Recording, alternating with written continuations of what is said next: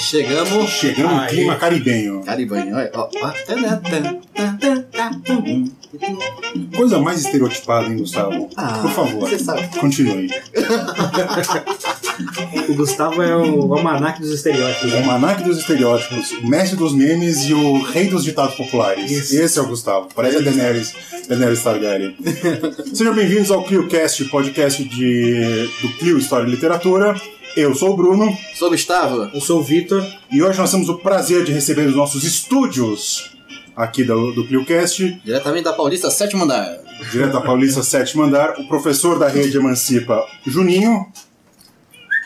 Fala alguma coisa. Ei, tudo bem, gente? Obrigado. Só lembrando que não é vídeo, é só áudio. É isso né? aí. E nós temos também o professor e membro do. Como é que é o nome do, do cargo que você tem? Já esqueci. Secretário. membro do Partido Comunista Brasileiro, secretário político da célula Mesares, a célula dos trabalhadores da educação Maurício Parisi, que foi candidato a deputado federal. federal. Né? Ele, nós hoje vamos falar sobre a Revolução Cubana, sobre o processo revolucionário de Cuba, sobre as relações de Cuba e os Estados Unidos, sobre as relações de Cuba e, Bra- e o Brasil. Vamos falar sobre todos aqueles temas chavões que sempre se fala sobre Cuba, sempre se fala sobre a Revolução, sobre o socialismo, enfim. Hoje tem assunto para dar mais de metro. Já avisando que o podcast vai ficar longo, a gente não consegue fazer um, um tema desse na envergadura que ele tem, da forma que ele tem que ser tratado, num episódio de uma hora e meia. Então, provavelmente, esse podcast vai ser dividido em duas partes. Eu montei uma pauta de 23 laudas e vocês vão ter que engoli-la. É isso. Exatamente. Pariu. O, o Vitor fez. honrou o, o. não o salário que ele ganha. Isso. honrou a exploração intelectual que se faz com ele nesse podcast. né? E, aliás, a pauta do, do Vitor já estou cobrando. Vai virar um, um post no nosso Medium que a gente vai disponibilizar para vocês eh, poderem ler e poderem ver as referências que a gente fez. A gente só não coloca, porque senão não cabe na, não cabe na, na descrição do vídeo do YouTube nem dos outros, das outras ferramentas. Bora lá. Bora lá então? Bora lá. Então, tá dado o recado, vamos pro nosso primeiro bloco, nosso querido e amado mestre dos memes. Aquela famigerada música. Aquela famigerada música que eu achei que era sendo monetizado aí. a favorita da minha mãe, não é? Mentiu pra mim, minha mãe. Eu já falei, a gente tem outra música pra usar depois, se for muito Já estão cobrando direitos autorais aí. Só quero ver pra quem vai sua cantada hoje. Eu vou cantar um, um caos primeiro. Um caos primeiro, conta aí. Sobre a Revolução Cubana. Sobre a Revolução lá vem. Cuidado com o que você vai falar. Lembrando que você é a favor da Revolução Monarquista Uhum. para reinstaurar a família Bragança de, de Orleans e Bragança no poder. E olha quem estamos. Eu estou sentindo minha cabeça em risco hoje aqui. Você nunca teve tanto medo de uma guilhotina quanto Nunca. Vamos ter que amolar a guilhotina. É, hoje é dia de. Eu vi a pedra Tragam a sua, tragam a sua, cuidado com a guilhotina, e sim com o fuzil mesmo. hoje. tragam a sua guilhotina. As AK-47 aí, meu. Conta o seu caos. Meu caso é o seguinte, rapaz.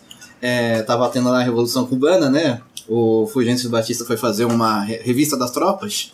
Aí chegou num soldado e disse o Opa. seguinte, nas tropas. Era o Cabo da Ciolo. É, Gra- graças a Deus. Como Glória a diria Deus. Carl Graças a Deus. graças a Deus. Graças a Deus. Glória a Deus. Glória a Deus. Então, ele foi fazer uma revista das tropas lá no, né? Da, da Cuba. No da, quartel. Da quartel. Aí ele chegou num, num soldado e falou: Quando você vê os revolucionários, o que você vai fazer? Eu mato ou morro? Mato ou morro? Isso aí, tá vendo aqui, ó? Ele vai matar ou vai morrer? Ele, não, senhor, desculpa, mas eu mato ou morro? Como assim, mato ou morro? Se eles vierem pelo mato, eu vou pro morro. Se eles vierem pelo morro, eu vou pro mato. Eita, que Essa histori- é historiador monarquista tá cada vez pior, viu? Tá cada vez pior. Corinthians, né? Você é corintiano? Oi? Não, sou São Paulino. São Paulino. Tá explicado como é que tá. Pior ainda. Como é que alguém que mora em Guaianazes faz essa traição de classe e quer torcer pro São Paulo? Não sei. Você acha que ele usa uma camiseta lá? Eu duvido. Duvido também. Sai na rua.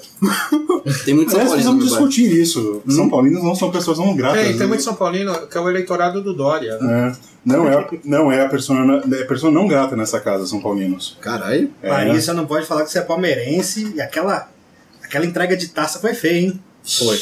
Não fala isso, que o host desse, desse podcast também é palmeirense e ficou puto da cara. Foi a direção. Qualquer time faria isso. É. Infelizmente, o nosso time é o melhor, então ele vai sempre, ele vai entregar muita taça. Não, ainda. porque o Cruzeiro foi campeão da Copa do Brasil e não fez isso. Começou. Cala a boca. Cantada hoje? Tem uma cantada rapidinha. Cantada pra quem? Ó, qual que é o clima rapidinho? Coloca o climinha. É KLB? Não. Não é, ainda bem. Aí você já apelou, hein? Aí você tá apelando, seu Gustavo. Isso aqui.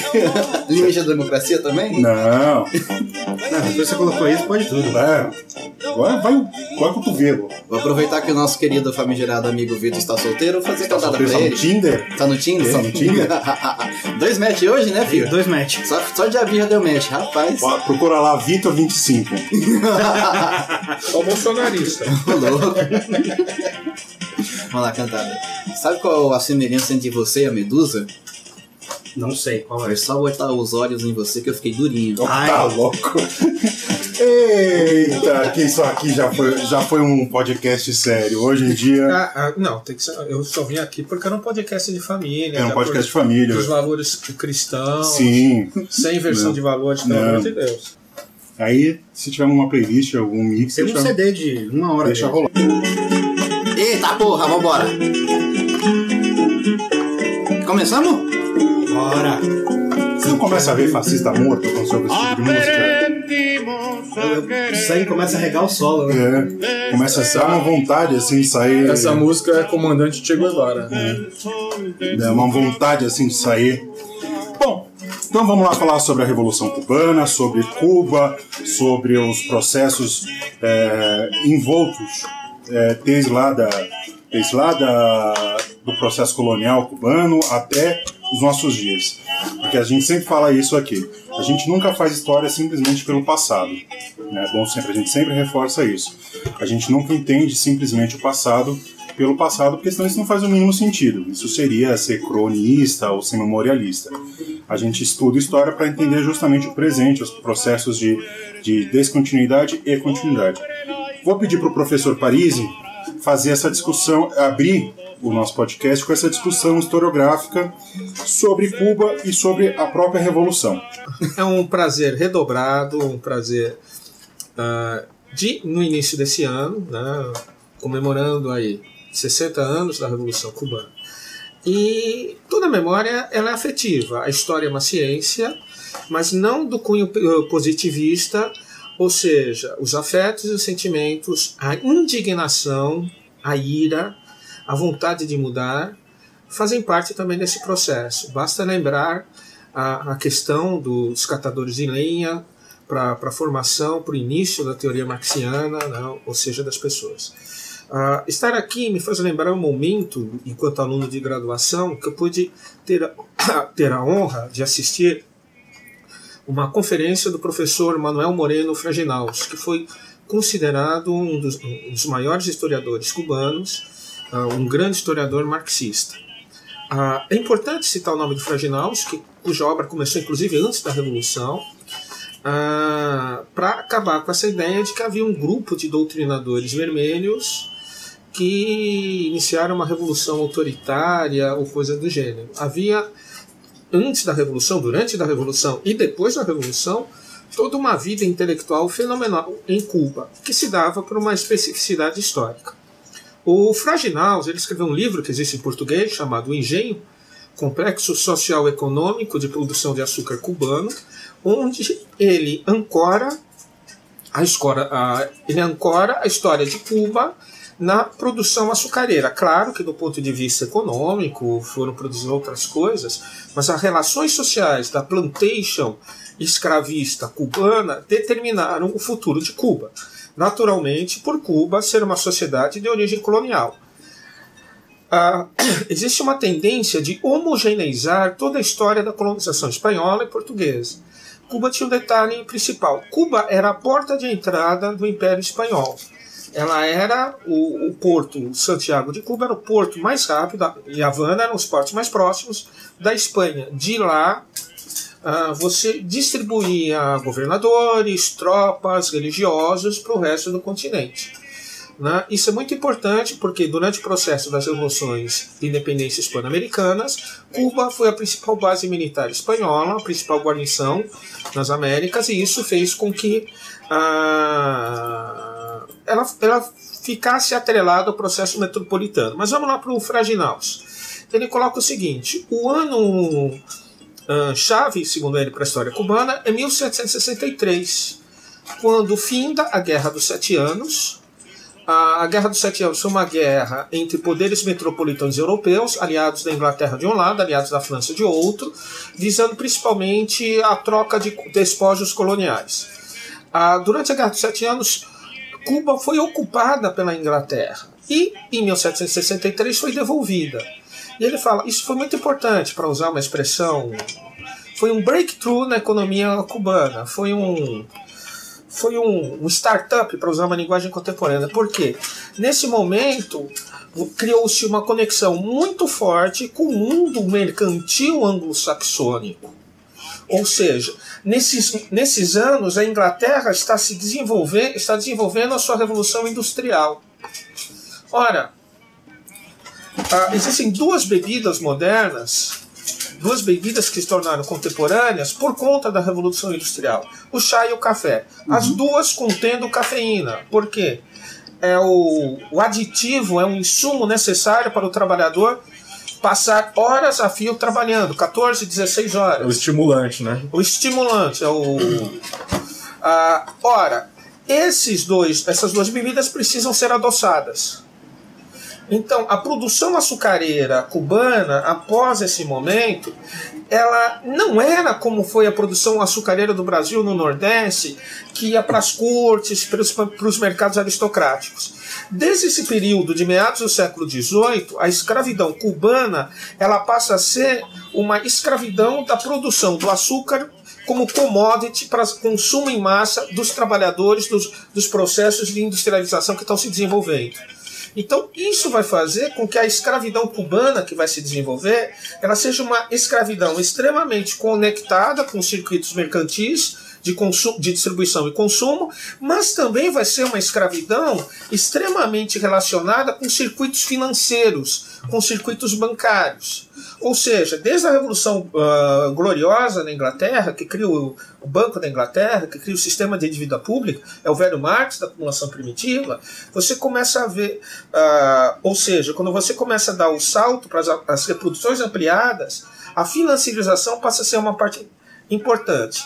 Então vai ser uma característica dessas novas escravidões do final do século XIX, desculpa, do final do século XVIII, começo do século XIX, a conexão com formas de financiamento, de financiarização.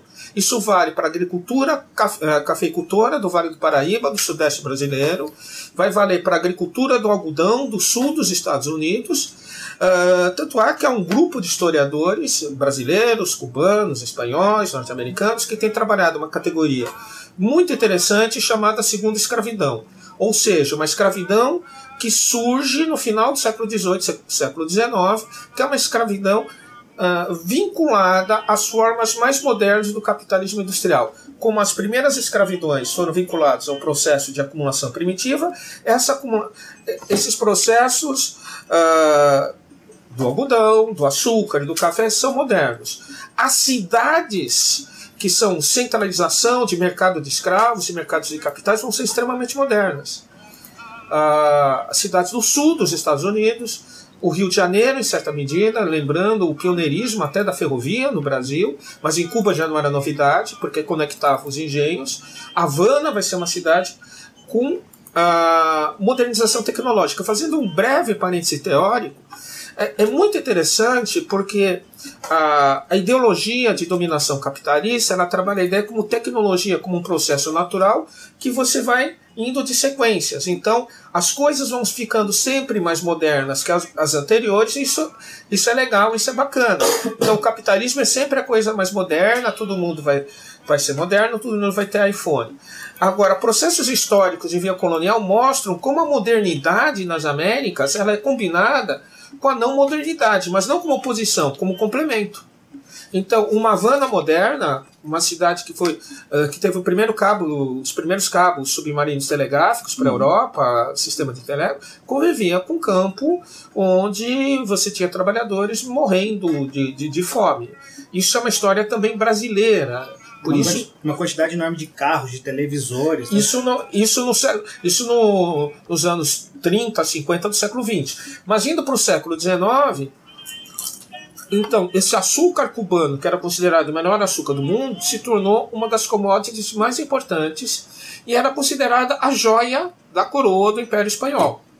E tem aquela história também, que a açúcar cubana ele saiu do Brasil com a expulsão dos holandeses aqui do Nordeste, não foi? Eles parecem que eles saíram daqui. Do Caribe foi- em geral. foi. Do Caribe em geral. Então a história ela sempre foi transnacional. A história sempre foi globalizada. Pena que o nosso ministro de aluniza- alucinações exteriores não saiba disso. É, é Ele é tão exterior que ele usa óculos. Então, esse cara desonra quem usa óculos, cara. É, usar é. óculos sempre foi símbolo de inteligência. Mas voltando a a esse fio de mea, esse fio da meada. Mas isso é que nem o Kim Kataguiri, que ele quebra aquele padrão de ser o japonês inteligente. É, também quebra esse, Outra coisa, você falou de iPhone, mas se tiver uma capinha assim, tá beleza, né? Uma capinha comunista. É. Acho que sim, né? Posso usar o botão? Pode. Temos o, o tem que tocar, pessoal, é identitário, mas tudo bem. tem A que gente tem tocar um o. aplicativo que é- que é um botão só pra isso aqui, ó. Ah, é? Quer apertar? Aperta o botão, aperta o botão. Quero. É o hino nacional. É o hino nacional desse podcast. Tô gostando desse podcast. diga-se de passagem. Cara é até parece homem. É, eu já, eu tô em casa, agora eu tô me sentindo melhor ainda. Toda vez que eu começo a esbravejar, eles tocam. É, Sabia que o Bruno é padrinho dos meus gatos, né? é, eu sou cat sitter. Mas essa, é- esse conceito de segunda escravidão, ele também é aplicado no Brasil, certo? Sim, ele também é aplicado principalmente aos desenvolvimentos do, do, do, do café do Vale do Paraíba, que estão por detrás da formatação do Estado Nacional Brasileiro. O Estado Nacional Brasileiro, como projeto de, de, de economia, ele nasce no Vale do Paraíba. Ele tem uma articulação regional, é um triângulo. São Paulo, Rio de Janeiro e Minas, Minas Gerais. Minas Gerais, que não está na vanguarda econômica, mas fornece quadros. É uma tradição dos mineiros serem políticos, não, senão a gente foge. Mas é muito inter- interessante que ah, os pesquisadores que trabalham com o conceito de segunda escravidão trabalham uma articulação muito forte entre essas sociedades. Então, fazendo uma tipologia rápida, você tem uma sociedade escravista da segunda escravidão, que é a brasileira, que constituía um Estado nacional próprio, um Estado ah, nascido e voltado para manter esse vínculo escravista. Você tem uma sociedade, que é o sul dos Estados Unidos, que ela em que ela disputa com a outra forma societária dentro da nação o controle desse Estado, essa é a origem da Guerra Civil Americana, embora nesses primeiros anos são os políticos sulistas lideram e, e vão e o, o a segunda escravidão cubana, onde os planters, os homens da- das plantations, têm uma terceira opção. Eles preferem usar o Estado espanhol colonial. A, a elite cubana ela vai ter sempre três opções: a manter o vínculo colonial com a Espanha, um processo de independência e o terceiro, a anexação aos Estados Unidos, que foi dado, que era um projeto muito forte, ah, muito forte dos setores que ah, os sulistas, porque a escravidão no sul-americano ela, ela vem de quatro colônias que foram quatro estados originais a Virgínia, Carolina do Norte, Carolina do Sul e a Geórgia. Depois da independência, ela se expande para o chamado Novo Sul, porque o algodão ele gasta o solo mais rápido que o café e o açúcar. Então ele precisa de uma expansão permanente. E o plano era levar a escravidão até a Califórnia. Daí a guerra com o México, né, a briga tem com que o norte começa a crescer, ele segura, não, vocês, vão, vocês ficam até o Texas, a Califórnia é nossa. Ou seja, e o outro alvo visível era Cuba. O plano era criar dois estados, Oeste Cuba e East Cuba. Cuba do Oeste e Cuba do Leste. Né? Ah, eu avancei um pouquinho, mas isso Tem vai. problema. Isso, mas é essa morta. questão, esse contato, esse, essa ação anexionista, imperialista americana em relação a Cuba é anterior à Guerra Civil Americana não tem nada a ver com. Não havia nem o que podemos dizer do- de uma sociedade socialista, é um plano da lógica de expansão territorial do Estado americano.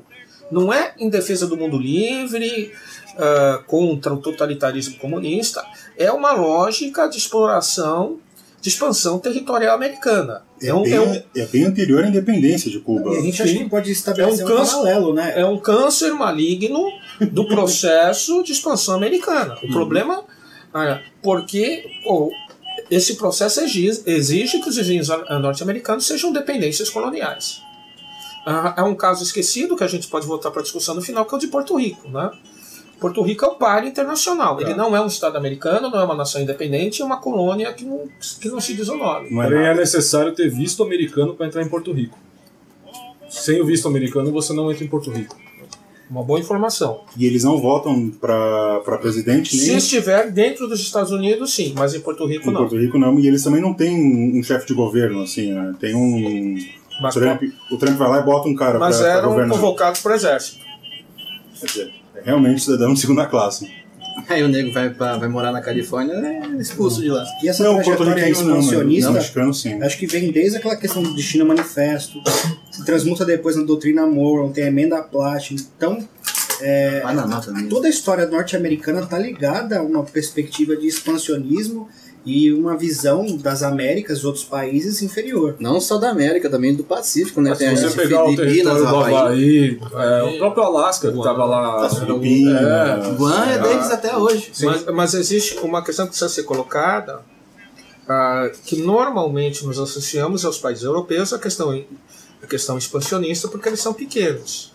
Mas, na verdade, nós naturalizamos o território norte-americano, do Atlântico ao Pacífico, de Nova York a Los Angeles, como algo que, que sempre foi dado. Aquilo foi construído mediante exp- expansões territoriais violentíssimas.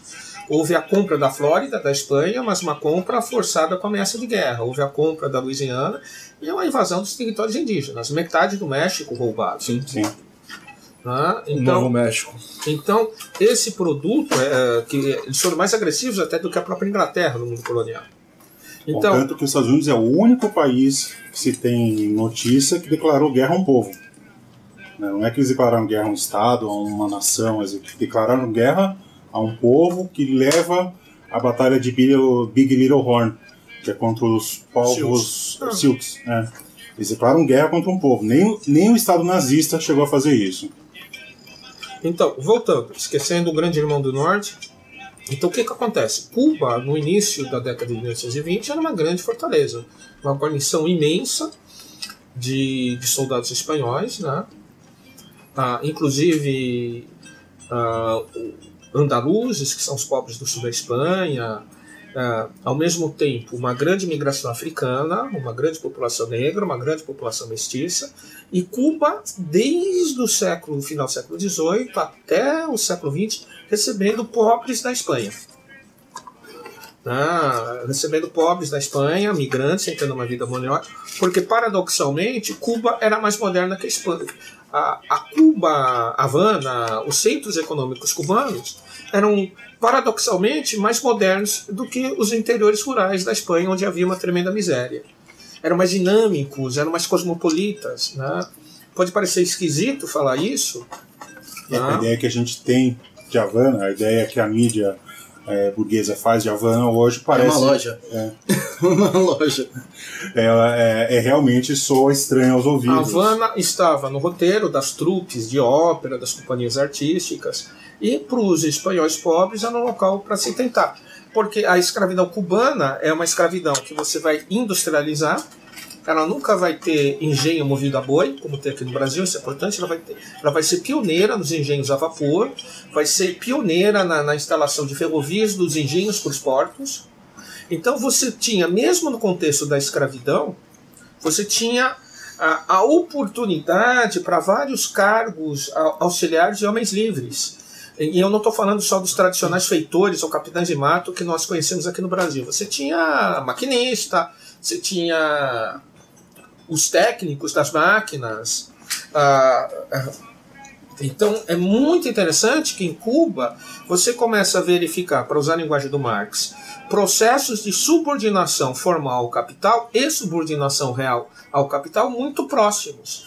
Então a antítese uh, entre trabalho escravo e trabalho livre na segunda escravidão não é uma coisa tão grande como as pessoas costumam imaginar com aquele primeiro informação histórica. Você cria solidariedades porque você tem um complexo que está sendo submetido ao mesmo processo de, de uma supereconomia de exportação. Aí você vai ter hotel, você vai ter o garçom do hotel, você vai ter o alfaiate. Por isso essa questão de, de, de uma certa diversificação. Então a escravidão cubana é diferente da escravidão brasileira, que a escravidão brasileira era disseminada, todo mundo tinha um escravo, basicamente. Né? Pessoa... Ah, o padrão de posse da escravidão cubana não era como esse, é, esse democrático como o padrão brasileiro. Mas você havia médias propriedades. O que você vai ter, ah, por conta até de, dessa origem, até de pessoas, ah, migrantes brancos, pobres, você vai ter um grande campesinato. Um campesinato que garantia a produção de subsistência da ilha. Mas é um campesinato que não tinha propriedade de terra legal, porque economias de, de expansão latifundiário, escravista, eles precisam continuamente de terra. Então, aquilo que foi, foi dito, né, Cuba era uma floresta. Era uma floresta. A Serra Maestra é a espinha dorsal de Cuba. Né? Ela tem uma posição estratégica. Você vai de uma ponta a outra da ilha por dentro da serra. Por isso que o, fa o famoso geógrafo francês Yves Lacoste ele tem uma expressão muito conhecida. Né? Nem toda a serra é uma serra maestra. Nem toda a serra tem essa posição estratégica que a Serra Maestra Cubana teve. Então, ele, dizem que essa frase surgiu até por causa do evento da guerrilha de Caparaó, aqui na fronteira de Minas, que os caras foram pegos. Né? Então, uh, tem esse caráter geopolítico. Né? Uh, ou, outra coisa. Né? Uh, o que acontece, então? Esses pequenos camponeses eles vão para a borda, eles vão se aproximando da serra. E conforme essa plantação avança, ela vai expropriando, eles vão para a serra. A Cuba tinha muita floresta.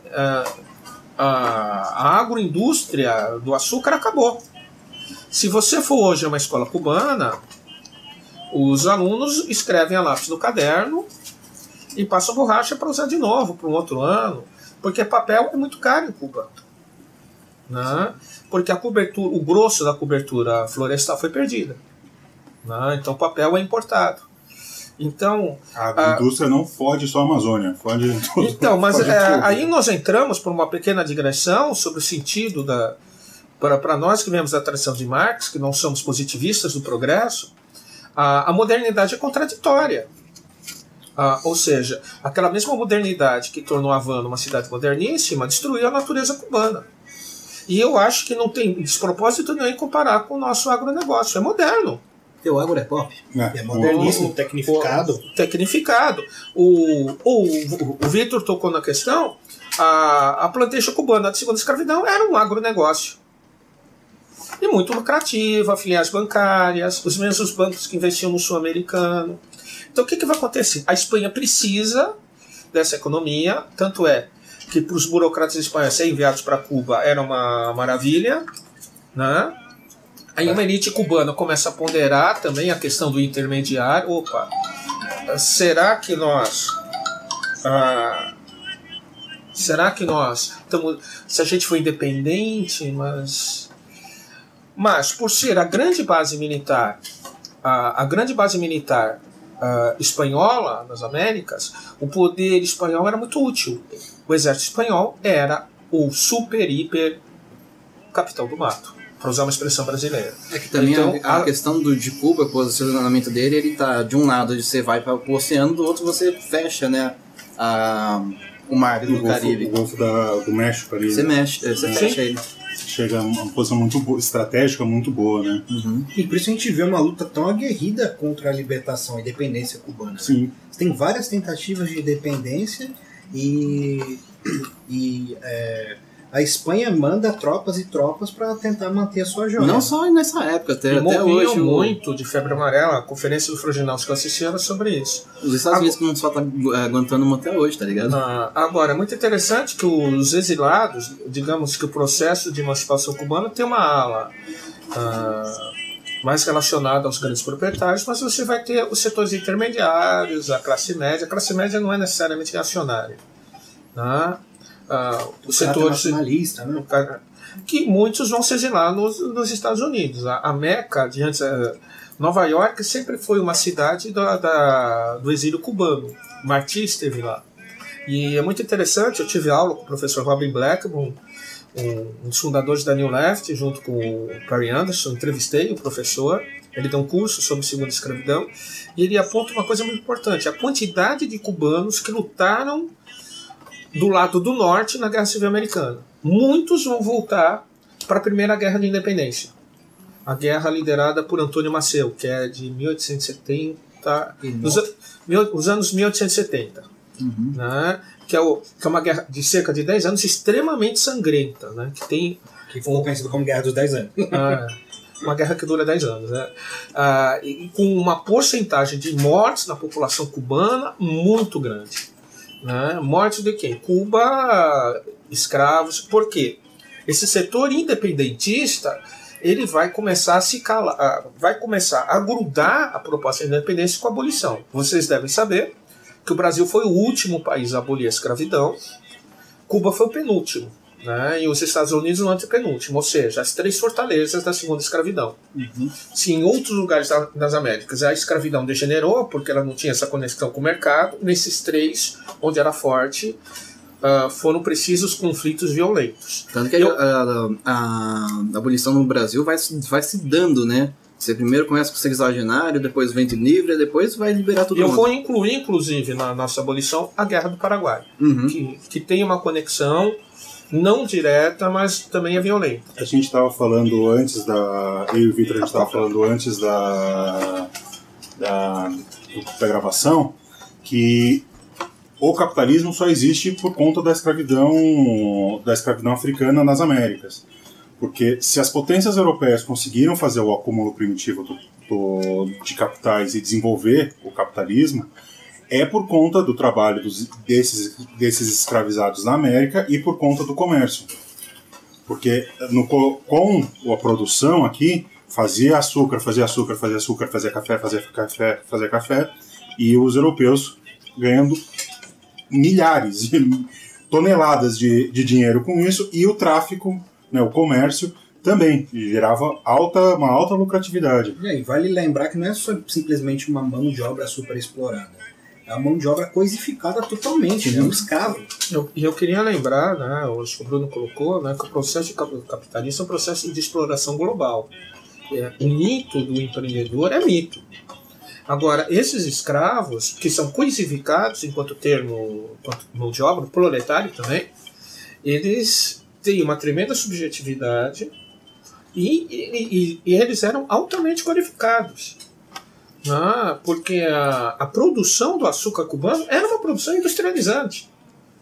Uso de máquinas, in- inclusive tem um- uma linha evolutiva da história que fala, não, o operário é mais qualificado que o escravo. Sim e não. Porque não é uma linha. Ali estão convivendo mão de obra livre e mão de obra escrava. Ah, Usando tecnologia, às vezes a diferenciação é, é- é uma pele mais clara ou uma pele mais escura. Mas isso também se invertia. E aqui no Brasil você tem os mestres de açúcar que são extremamente procurados, são escravos valorizados porque conhecem o processo de cabo a rabo. Sim. Apesar de não ser um processo como um processo cubano, é um processo industrializante, né? É, é, é, existe uma questão para a história social do trabalho, há um belo livro do professor Marcelo Badaró, da Universidade Federal Fluminense, chamado Homens Livres e Escravizados, que ele, ele analisa a origem da classe operária brasileira a partir dessa união de, de escravos, ex-escravos, de homens livres. E o que eu acho que é muito interessante nesse momento, eh, nos países da segunda escravidão, eles, lem eh, eles lembrarem da origem multiétnica das classes trabalhadoras. Eu acho que nós temos, nesse sentido, a aprender mais com Cuba do que com os Estados Unidos, que trabalham um- uma separação culturalista. Na verdade, aqui, brancos e negros são uni- estão unidos pelos processos de exploração a que estão submetidos. Vai falar para o novo ministro da Educação que a gente tem alguma coisa para aprender com Cuba. Nós temos muitos.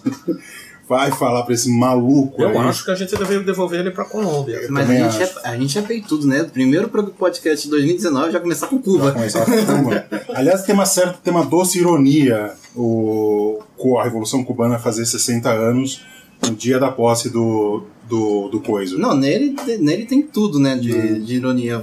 A eleição foi no dia 28 lá do, da Marcha sobre Roma. Da marcha sobre Roma. No, Aí. dia, no dia que ele que vai pro segundo turno, é a.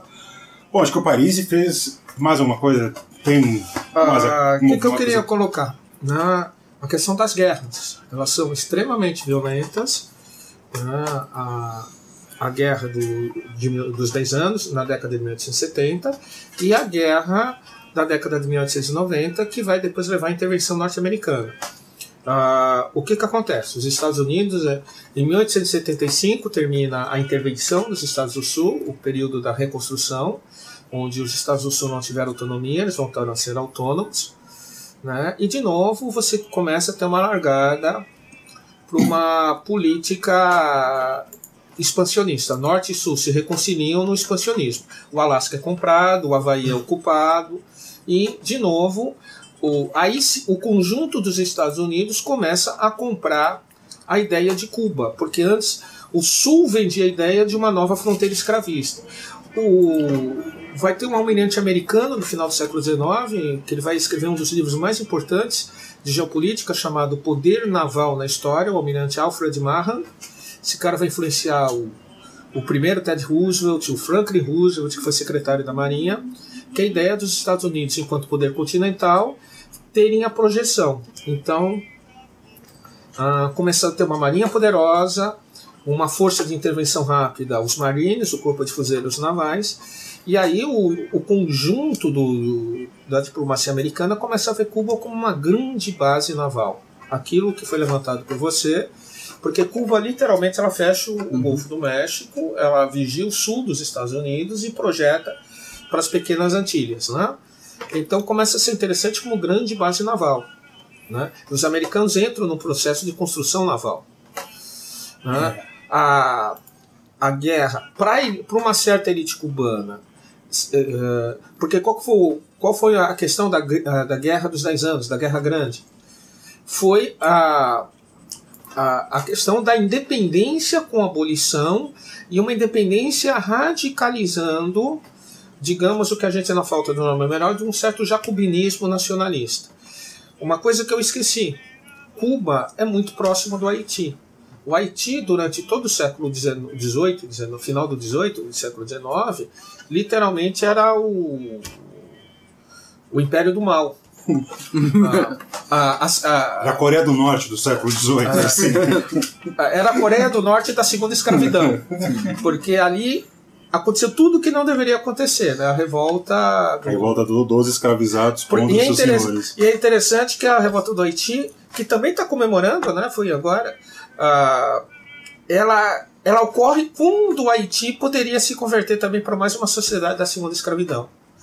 Né? É interessante que a quebra da produção cafeeira do Haiti, com a, com a Revolução, ah, alimentou os investimentos de capital no, no Vale do Paraíba brasileiro. Mas o Haiti bota medo até os cara, nos caras na China, né? Sim. Portugal, na- no Macau, ficou. Tá louco. né? É, é interessante o, o Haiti, né? porque o, o, o Haiti é o, o lado B de todo esse processo de exploração colonial da América. Né? Eu, eu acho particularmente uma revolução muito interessante. Né? Então, o medo do Haiti, que era o medo do Brasil, o medo da abolição, então vai fazer que você tenha dentro da elite cubana, dentro do, desses caras que são empresários já, ah, um setor pró-americano, pró-anexação, e um debate pela independência. O que eu acho interessante na Revolução do Haiti é que os revolucionários haitianos eh, se apropriaram do discurso da Revolução eh, Francesa, né? Sim. Canta Marselhesa. É, Eles aplicam a, a Revolução Francesa Bolívar. nos franceses. É, Ah, Bolívar, está, Bolívar teve acolhida lá. Até mesmo independência ou morte, né? A Haiti deve ser muito interessante conhecer. E lembrando também que ali do ladinho de Cuba tá a Jamaica, né? Eita. É. Bem próximo. Também tem um processo de independência Sim. bem, bem Sim. calamitoso. Dos Assim, ingleses. né?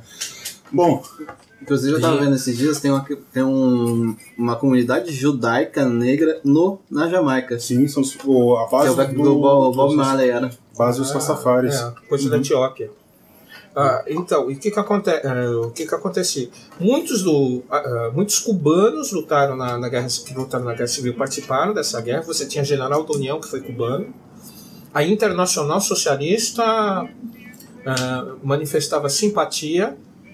Ah, tem uma foto no livro do, do Robin Blackman, eu devia ter trazido, o Karl Marx e Abraham Lincoln, que ele mostra o desfile de 10 anos, 1870 e pouco, de comemoração da, da vitória da abolição da escravidão. Então você desfila os- as tropas negras que lutaram, você desfilam cubanos, desfilam irlandeses, desfilam poloneses, desfilam alemães emigrados, porque ah, o Lincoln teve apoio da Internacional, da Internacional inclusive da Associação Internacional dos Trabalhadores, carta do próprio Marx, vários amigos do Marx alemães lutaram. Pronto, agora até o Lincoln era comunista. O Lincoln Deixa o MBL saber disso.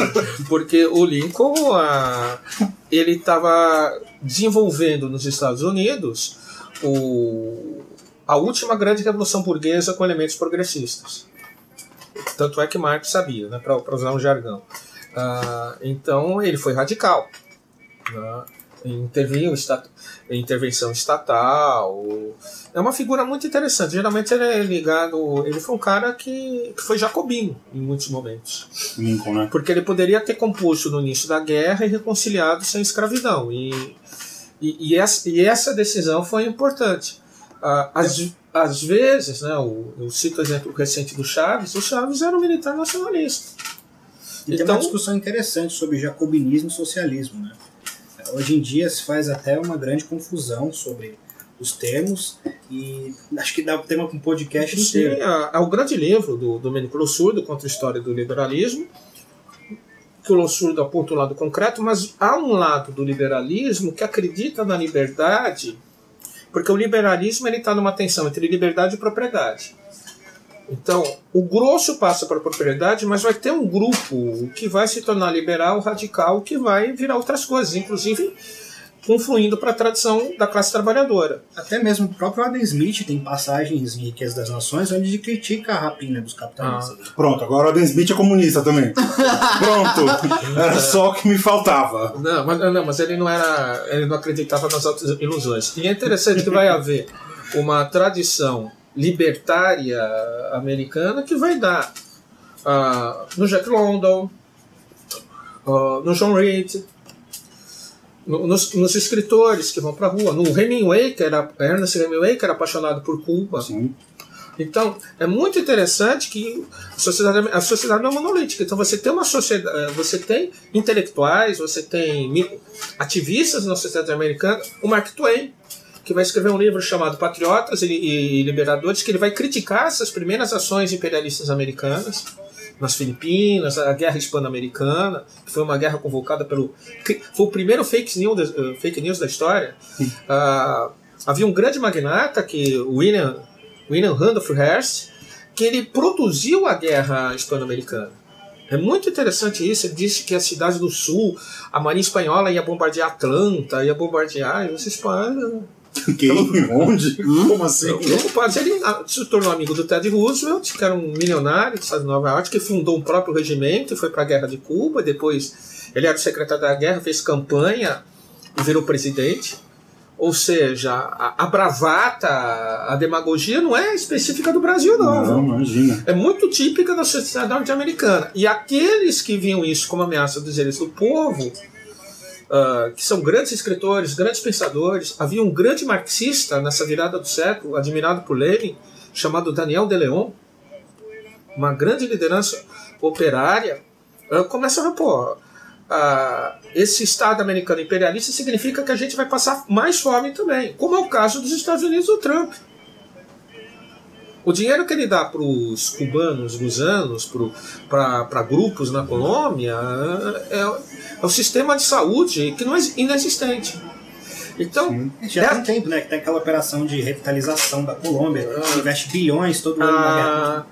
essa, organizada. essa relação da- do imperialismo como nocivo para a classe trabalhadora da sociedade imperialista também precisa ser dito. que, que literalmente joga os pobres na guerra. Então, o que vai acontecer?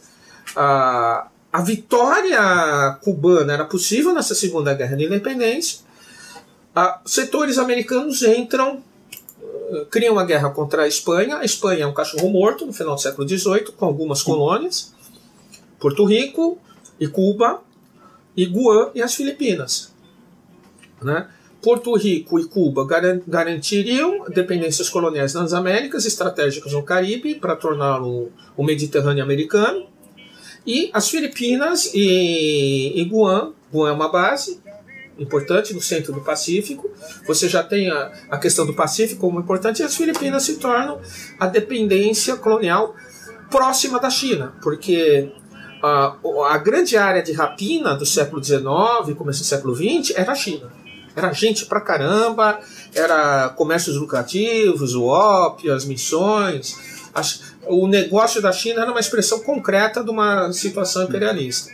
Então, essa guerra marca o início oficial dos Estados Unidos como nação imperialista. Simpática, porque você vai ter o. Uh, os Estados Unidos só conseguem ser simpáticos porque a Alemanha deu uma rasteira neles. É, realmente, eles, o nazismo nessa tá de parabéns. Conseguiu. Talvez mais na forma que no conteúdo. Mais na forma do que no Ah, conteúdo. e o que, que acontece? Os americanos intervêm na guerra, morrem 5.300 soldados americanos, 300 em combate e 5 mil de diarreia. É Beleza, hein? verdade. E os que morreram eram os soldados, os soldados búfalos, soldados negros de cavalaria, que eles usavam como bucha de canhão. Botava lá na frente pra morrer E primeiro. é isso é, é interessante é, colocar que isso foi usado até na Guerra da Coreia. Tem um esquadrão búfalo que é colocado é, para morrer, né? Bucha de canhão até então. Ah, mas isso é uma prática não só americana. Você tem na, na Revolução Farroupilha, você tem o- Os lanceiros. os lanceiros negros. Né, que eles botavam os caras com lança de. O Bento Gonçalves, depois, o, o já assinou o termo de paz, deixou as tropas imperiais massacrarem. É. Ah, então, e o que, que acontece? É uma. Vai haver uma negociação entre um setor cubano, olha, nós não vamos. Já marcou o bingo? Falando do, do sul agora. Já. A, a guerra de 1898, né? A guerra termina em 1898. Há uma negociação, Cuba vai ser independente, é uma solução para uma parte da elite cubana ligada ao mercado. Olha, não, mas vocês são independentes, mas a gente tutela. Então, Cuba é independente com a emenda Platt em 1903. Ou seja, sempre que os Estados Unidos achar necessário, eles vão intervir em Cuba. Da Ou mesma seja- forma de Porto Rico hoje. Não, é diferente. Ou seja, não é independente. Porto Rico é muito pior. É, é quintal. Agora é uma nação que vai ter, olha, se a gente não gostar do, do arranjo, do baile aqui, a gente vem. E como vieram na década de 10, controlar as alfândegas, era uma prática muito comum americana controlar as alfândegas, controlar o dinheiro do país, do comércio externo. Fizeram isso com a Haiti, fizeram com a Nicarágua. Fizeram isso com a Costa Rica, não foi? É. Foi a Costa Rica que eles, eles inventaram o país? Panamá. O Panamá. O Panamá era uma província da Colômbia. Isso é da mesma época, o Ted Roosevelt. Eles, eh, eles viram que era o, o melhor lugar para construir o canal, o Istmo. Né? O plano era fazer na Nicarágua, porque tem o Lago Manágua e fica pronto. Só que na Nicarágua estava mais complicado, então eles chegaram para o governo do Paraná, pra, Panamá. Panamá, do, da Colômbia, deram uma merrequinha, claro que ninguém aceitaria. Aí eles chamaram um ditador, um caudilho da província, ah, você quer ser presidente de um país novo? Tá, tá, tá. É- Inventaram o Panamá. né? E é muito interessante que o canal do Panamá era americano. A zona do canal americano, é, do canal do Panamá era americana, foi transferida no final do século passado. Ou seja, a coisa mais lucrativa do, Paraná, do Panamá não era controlada Não era para os panaminhos. É, tanto é que, durante essa ocupação, a coisa mais lucrativa era vender droga para os soldados da guarnição americana. Ou seja, e o- nem o chapéu Panamá é do Panamá, é do Equador. Do Equador. Ah, agora, Tive o a- prazer de visitar uma fábrica no Equador, do chapéu panamenho. a- agora, há uma disputa que é um plano de construir um novo canal na Nicarágua, retomar o velho plano. Por isso que a Nicarágua também, embora o Ortega, eu tenho muitas críticas em relação à, à perda do caráter original da Frente Sandinista, mas até esse Ortega desfigurado é, atrapalha esse plano. Porque são os canais para o Pacífico, na ligação das Américas para o Pacífico que estão na ordem do dia, da guerra econômica. Ah, desculpem os ouvintes, mas eu estou partindo do pressuposto que é uma guerra comercial entre Estados Unidos e China. Já naquela época ou. Agora. Você tá fazendo agora? Agora. É. É, já tá daí cada data, né? E aí eu quero ver pra onde vai o seu nosso querido presidente. Vai de continência pra bandeira americana, mas vai. Olha, Se o Vinícius tivesse vivo, o Vinícius, porque o Toquinho tá xarope, né? Sim. O Vini- primeira coisa que o Vinícius ia dar uns tapas nele, né? né? Ele diria que o melhor lugar para o nosso presidente é a tonga da milonga do Cabulete. Sim. então, com, a, com essa emenda Platt, é, Cuba tem uma independência, mas não tem autonomia. Ele é independente formalmente, mas com a E se instala Guantánamo, uma grande base naval. Aí tem a, a doação, eu estou fazendo aspas, de Guantánamo para os Estados Unidos, que eles têm acho que 300 anos ou 200 anos que eles podem ficar. O sol acaba, mas Guantánamo Ah. é deles. São Eu- 160 quilômetros de território. E eles fazem questão Guantánamo. de ter e não. E o não- interessante de Guantánamo é que os Estados Unidos depositam todo mês um cheque de 4 mil dólares para Cuba e Cuba não desconta os cheques. Bom, já deve ter dinheiro, hein? Nenhum cheque até agora foi descontado. Podiam depositar na minha conta, que nós estamos precisando. Pô, você pode Ô, Trump, paga nós, Trump. Guarda- Guardadas as devidas frutas, 4 mil dólares é o quê? Tá quanto? É porque nunca foi reajustado Tá. o valor, né? Eles começaram a pagar. né? 16 mil, 16 mil reais. 16.400 reais. mais ou 16 mil reais, assim, 17 mil reais. 17 mil reais, vou colocar. É vergonhoso o caráter é, de, É vexatório, de humilhação né? Colonial. Sim. Sim.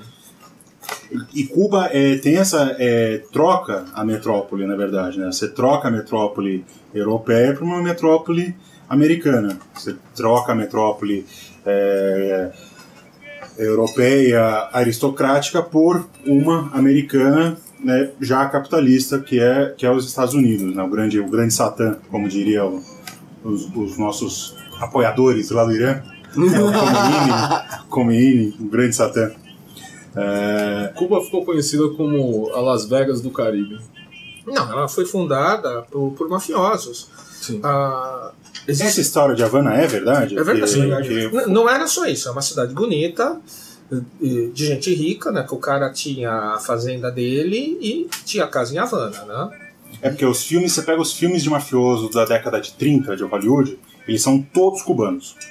Todos. Não tem mafioso Ah, italiano. italiano. São, a maioria absoluta são, E, e são cubanos. Cuba, e Cuba centralizava os grandes colégios, aquele colégio que o Fidel escreveu, que é Santa. que O pai do Fidel era, era um desses imigrantes espanhóis pobres, galegos. Os galegos têm tradição de serem comerciantes. Aí ele entrou e tudo, depois comprou terra.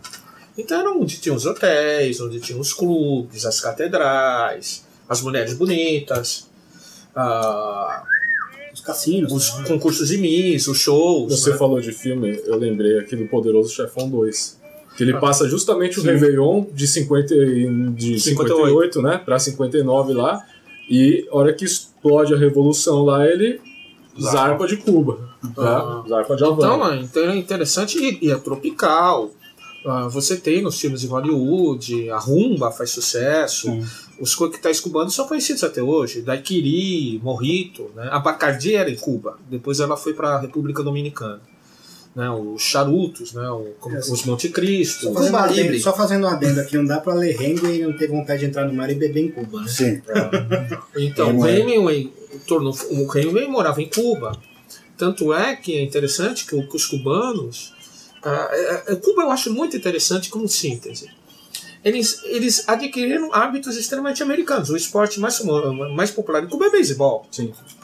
Mas, ou seja, eles conseguem diferenciar o jazz cubano, etc. Eles conseguem diferenciar os Estados Unidos como Estado imperialista dos Estados Unidos enquanto sociedade.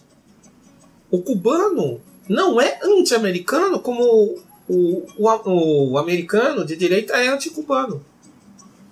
Ah, ah, ele sabe diferenciar Estado e sociedade. Os liberais adoram essa diferença, mas eles mesmos não sabem.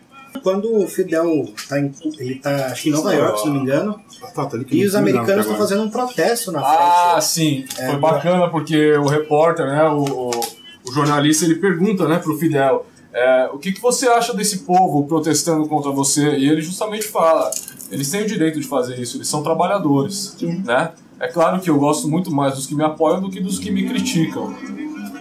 Mas ele entende a condição de trabalhadores explorados e alienados, né? A partir da Mena Planet é a relação. Cuba não era uma sociedade como nós imaginamos. Ela tinha um tacão imperial permanente.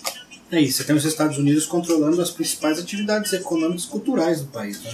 Então, esse, esse caldo, né, é, esse caldo histórico que se faz, e acho que aí foi importante você, você ter trazido esse, esse, esse debate, esse panorama é, historiográfico, histórico sobre o passado colonial cubano e essas relações que Cuba tem com as potências é, coloniais, esse caldo se torna muito fecundo para algum tipo de, de insurreição. Né? É, Cuba, como a gente já viu, teve três guerras de independência. Teve três é, primeiras é, tentativas de, de independência de se, de, de se sair do, do jogo colonial é, espanhol. Então é, é de se esperar que uma sociedade tão é, combatida, tão oprimida, uma hora desse uma resposta. E acho que essa resposta vem justamente na Revolução Cubana. Né? E aí, a gente, para a gente falar, começar a falar da Revolução Cubana, a gente tem que pensar nos quatro principais líderes da Revolução. Né? Eu queria colocar algumas coisinhas por favor, sobre, por favor, por favor. sobre a, a leitura da sociedade cubana. Ah, então, Cuba segue nesse ritmo, né? Independência, você tem uma intervenção americana nos anos 10. E é muito interessante que essa classe trabalhadora que é subsidiária, que se desenvolve de forma sub subsidiária, tem uma tipografia em Cuba, uh, tem uma fábrica de, de farinha, não é uma industrialização do que a gente chama de, de base, siderúrgica, química, mas é uma classe tra trabalhadora. Uh, pela imigração, não, uma, uma imigração você vão, vão chegar ideias anarquistas e socialistas.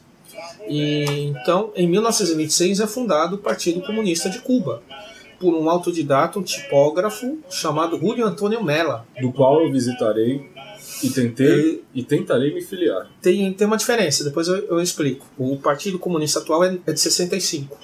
Não é o mesmo? Não. Ele passa por um processo de ampliação. É muito interessante isso.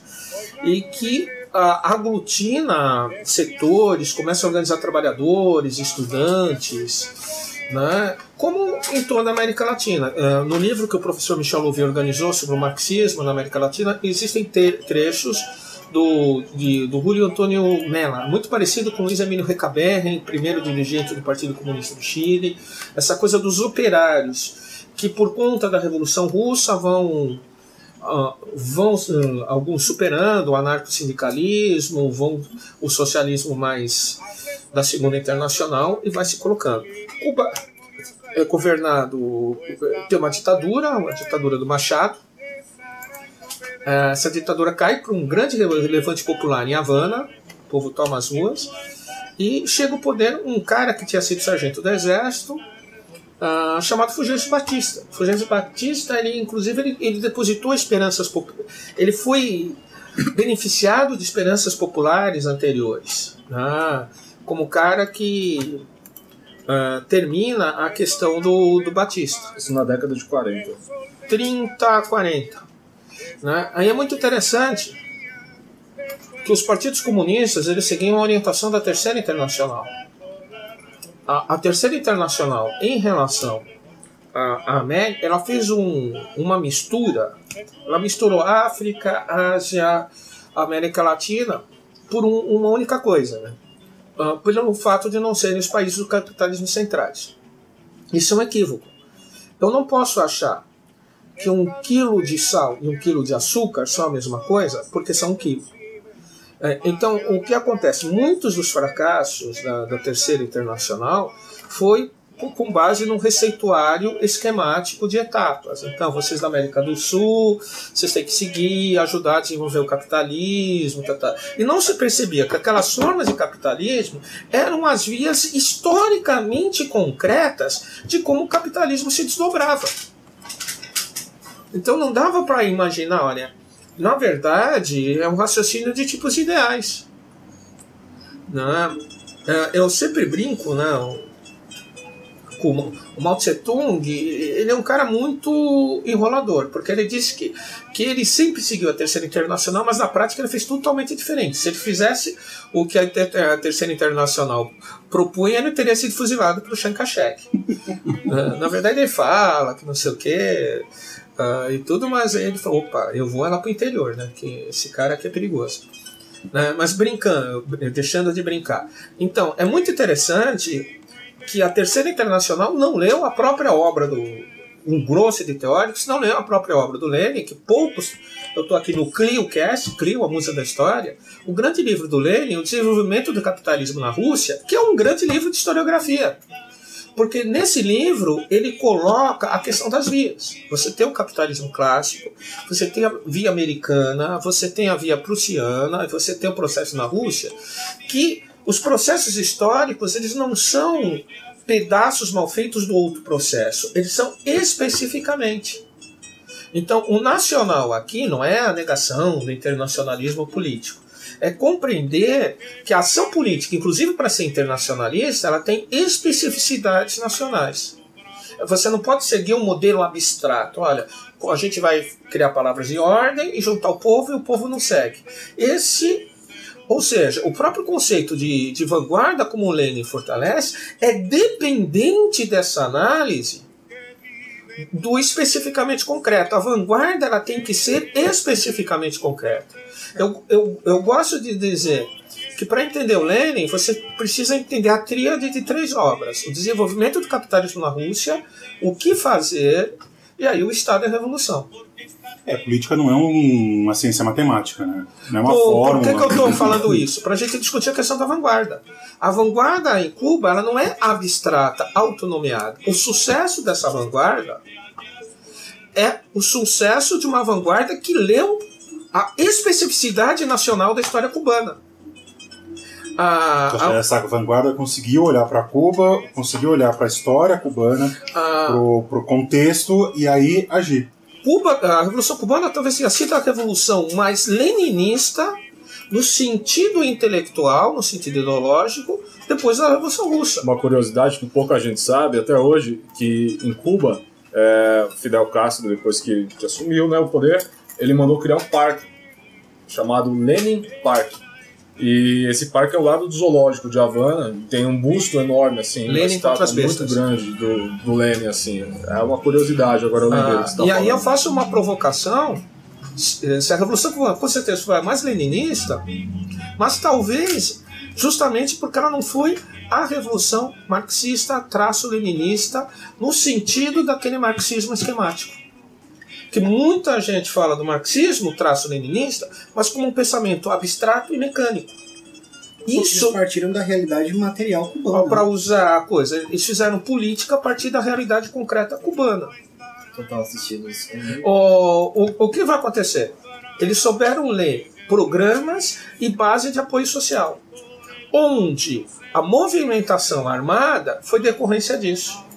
Há um grande livro do, do professor Florestan Fernandes que foi um curso que ele deu no, na PUC logo que ele voltou do, logo que ele voltou do exílio chamado da guerrilha ao socialismo, a revolução cubana. E, uh, eu não estou sendo original, porque você não precisa ser brilhante, uh, precisa ser original para ser brilhante. Muitas vezes você saber colocar essa função do professor aquilo que já foi feito de forma arguta cria uma relevância social tremenda. Então, a Revolução Cubana, ela teoricamente, isso foi pouco, é pouco discutido, porque a essência da vanguarda, o partido é a ferramenta da vanguarda. Mas a vanguarda é um conceito militar, é a cabeça do exército.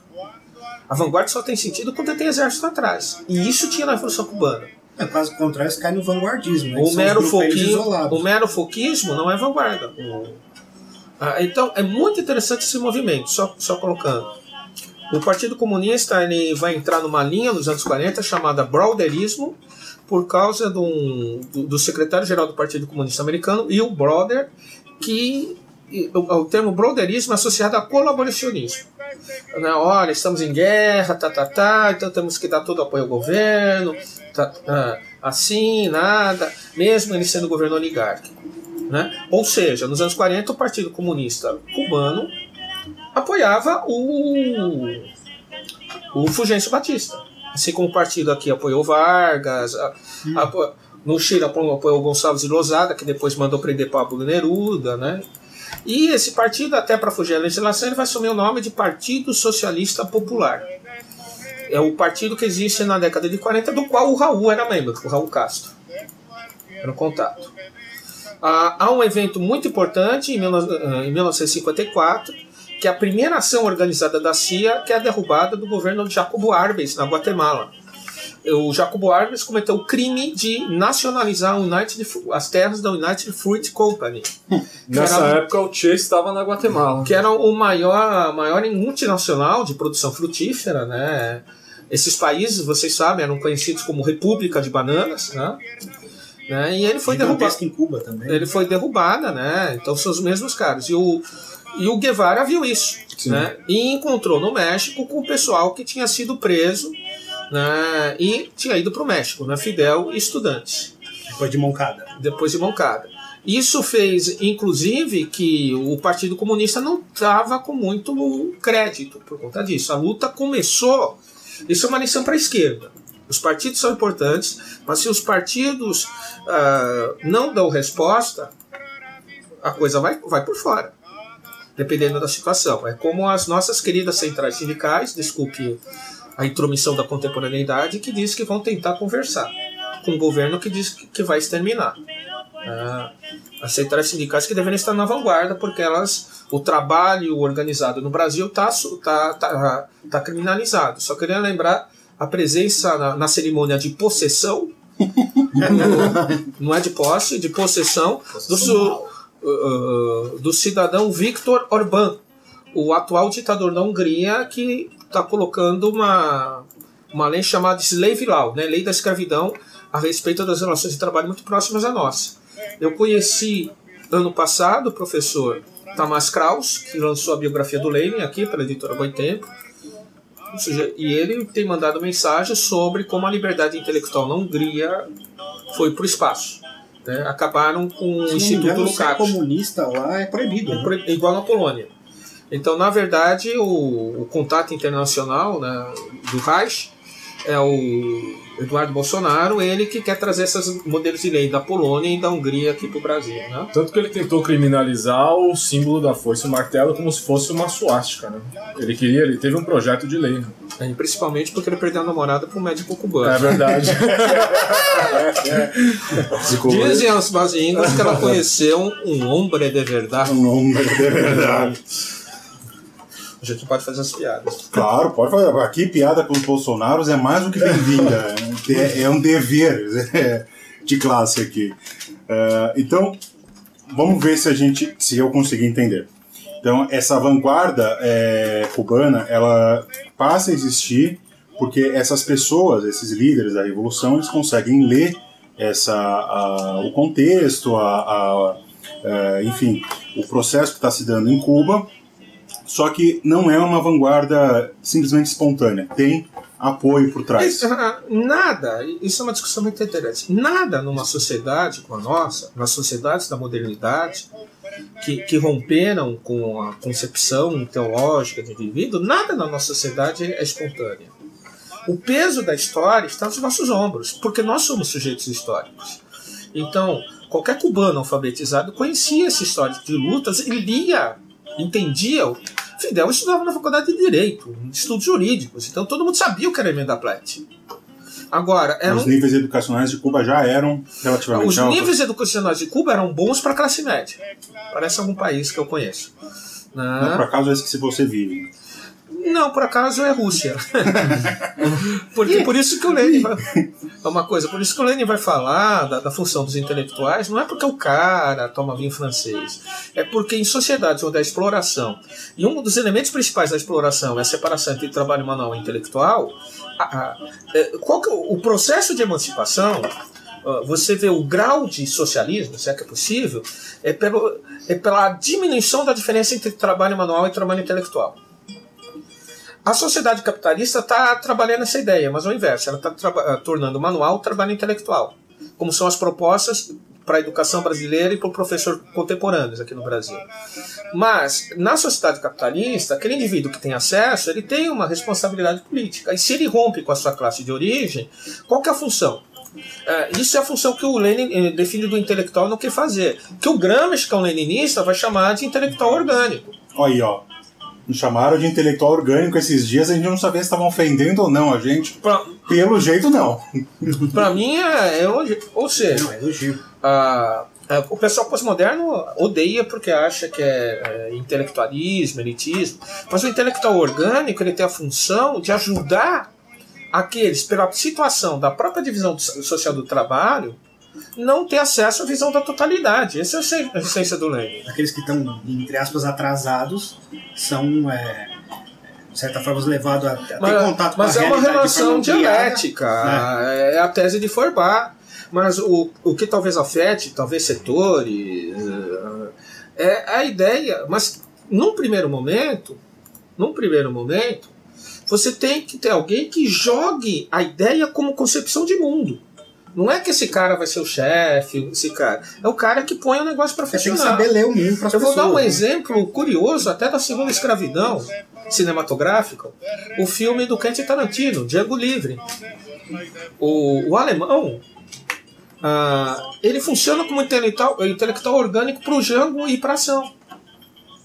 Que ele começa a mostrar as implicações maiores da escravidão. E é engraçado que muitos uh, líderes do movimento abolicionista, antes da Guerra Civil Americana, eram alemães emigrados que fugiram da Revolução de 1848 e pertenciam à Liga dos Comunistas.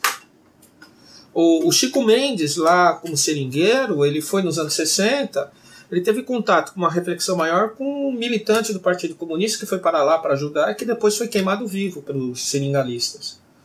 Né? Então, essa ideia do portador de ideias mais avançadas, que o sujeito no, no seu cotidiano alienado não tem, eu acho que precisa ser retomado na nossa época. Porque senão você cai no espontaneismo. Porque quem está fazendo o papel, uh, o papel prático de intelectual orgânico do capital hoje é a mídia.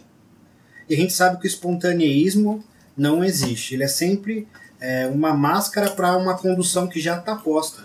A gente Então, vê isso em 2013. então, a função dos intelectuais orgânicos é refinar a experiência.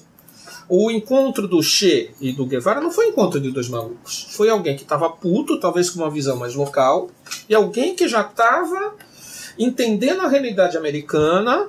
Ele leu Mariátegui, que eu acho muito importante, que é um autor muito importante para desafiar aquela visão mecânica da Terceira Internacional, que está começando a colocar os elementos. Né? Que vai se colocar o seguinte: olha, para a gente melhorar Cuba, a Revolução Nacional e a Revolução Socialista vão se fundir. Não como etapas mecânicas, ela- elas vão estar imbuídas. Porque uma coisa leva a outra. Você não tem uma nação independente sem romper com o capital. E para romper com o capital, você mobiliza as pessoas para um conteúdo. É, o- porque, veja, o, o cubano pobre que circulava em Havana, ele olhava o Cadillac do chefe da máfia. E desenvolvia uma coisa que é muito importante que a esquerda brasileira precisa retomar, que é o nós e eles. O cara, quando olha o, o, o Dória passar, ele tem que olhar e falar: esse cara aí é mais do que dizer ele não me representa.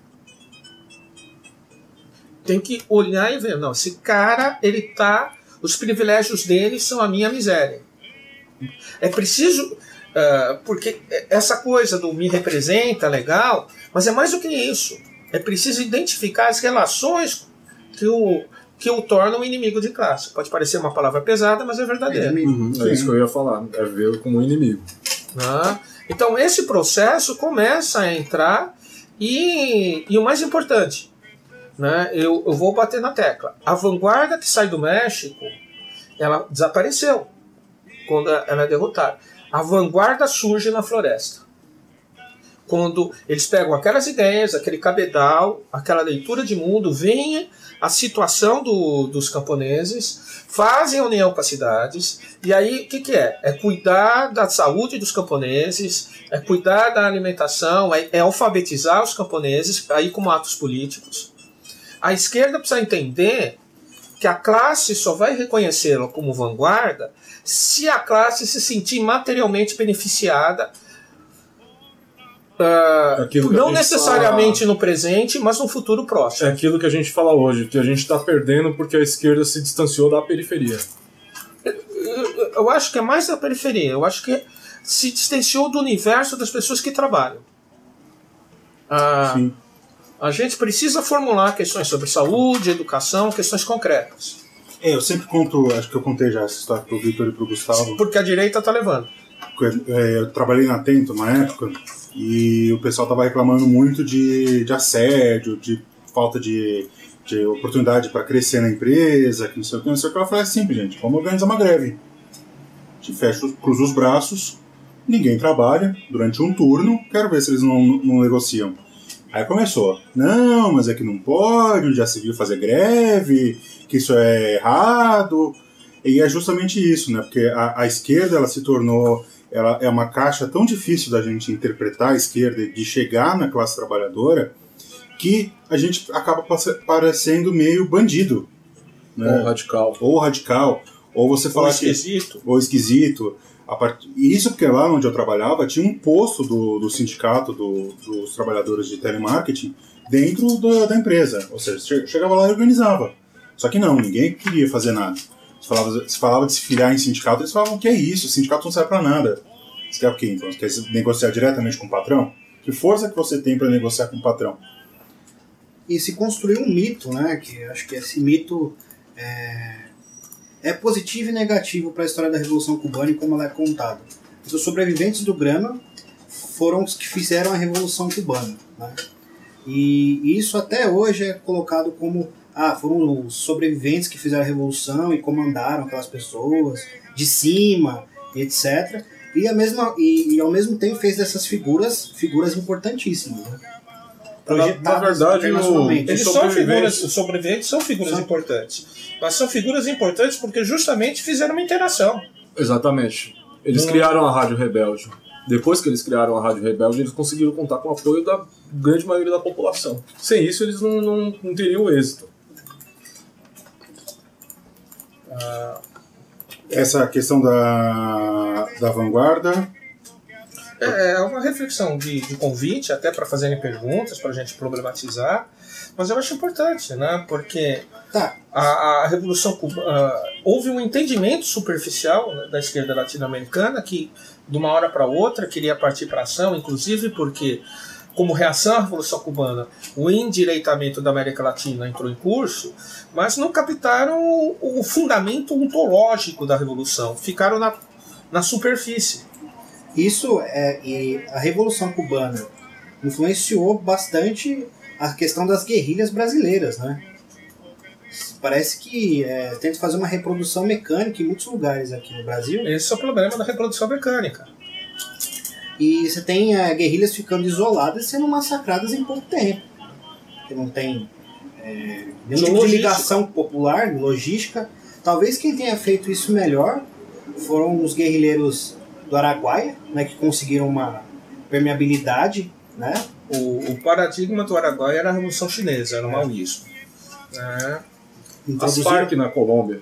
O pa paradigma do, do, do Araguaia. Mas é interessante que, independente da orientação, o, a relação mínima que eles tiveram de civilizada com aquela, aquela população garantiu. Né? Eu soube que o Oswaldão, o gigante negro, ele é referenciado até hoje como uma espécie de entidade. É, né? entidade popular mesmo. Né?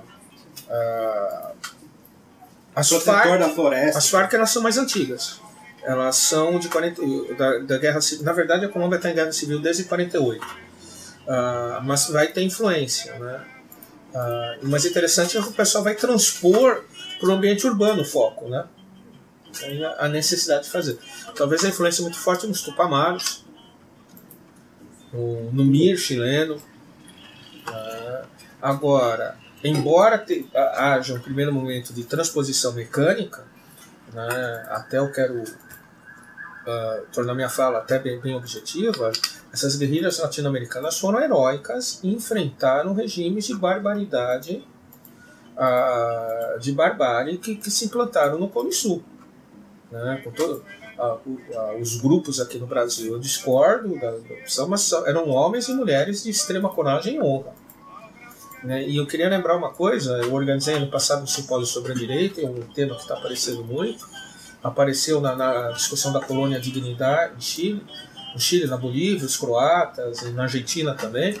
O quanto após a guerra, refugiados nazistas, fascistas, colaboraram com as ditaduras latino-americanas, inclusive como, eh, como agentes de repressão, torturadores profissionais. Né? Isso, inclusive, com a cobertura da Guerra Fria Americana, que também espalhou especialistas em tortura. A... Tem a Guerra da Argélia também. Guerra da Argélia. São dois modelos. Eh, paradoxalmente, duas uh, revoltas anti, uh, de libertação nacional. É interessante como a Cuba, que era a joia da coroa americana, vai iniciar uma política extremamente violenta dos Estados Unidos para a América do Sul, e inclusive uh, é, um, é um presidente na época que tem uma fama de ser bom moço, porque ele era bonitinho, o, o Kennedy, que é o Kennedy que inicia a intensificação militar no Vietnã. E já deixou pronto, ele foi assassinado antes do golpe de 64 no Brasil, a Operação Brother Sun, que era a intervenção militar americana uh, no Brasil caso o governo Goulart resistisse. Os navios da Operação Brother Sun estavam em alto mar. Eles chegaram no território brasileiro. Estavam no alto mar. Basicamente, eles iam trazer mais do que forças de combate, forças de logística, de munição, combustível. Desde os 50 haver... eles estão financiando as eleições ah, aqui. Né? Haveria um, uma, uma intervenção armada estilo Vietnã aqui. Faleceu recentemente uma grande mulher, é, no final do ano, eu, Eunice Paiva, a viúva uh, do deputado Rubens Paiva, que foi, era deputado no início dos anos 60, que uh, investigava o IPS e o IBAD, que são as duas instituições que financiavam o golpe. Paradoxalmente, ele foi assassinado de forma misteriosa. Então, a Revolução Cubana ela é um marco porque marca uma, novas intervenções. Na verdade, puxando a discussão novamente, nós estamos com uma situação muito parecida do ponto de vista da agressão americana do pós-Revolução Cubana, 60 anos depois. Porque eles já qualificaram Cuba, Nicarágua Venezuela como eixo do mal. Cuba está lá quietinha na dele, Nicarágua está lá quietinha, mas de repente são ameaças à humanidade. Os médicos cubanos salvam. Infelizmente não conseguem salvar vidas tão rápido quanto o número de pessoas que são mortas pelos soldados americanos mundo afora. Então é essa a nossa situação aí de no século XXI, na era de Aquário, né, de enfrentamento uh, desse poder. Isso coloca para nós aqui no Brasil uma coisa que talvez nos aproxime de Cuba, uh, que nós estamos tendo a mesma ligação, porque para a esquerda brasileira ela sempre pensava processos de democratização, de transformação social, a, a Revolução Brasileira em termos nacionais. Talvez agora esteja nítido que, assim como os cubanos nos anos 50, nós estamos enfrentando um processo também de libertação nacional. Uhum. Há quase 200 anos de independência, parece que o processo de luta pelo socialismo no Brasil volta a ter um componente de libertação nacional. Agora? Agora fechou. Agora a questão da vanguarda. A questão da vanguarda, a questão do, das relações Cuba e, e, e colônias. Fechamos, fechamos a questão da, das relações dos Estados Unidos já no período, no período colonial, né, as relações entre Cuba e, e Estados Unidos.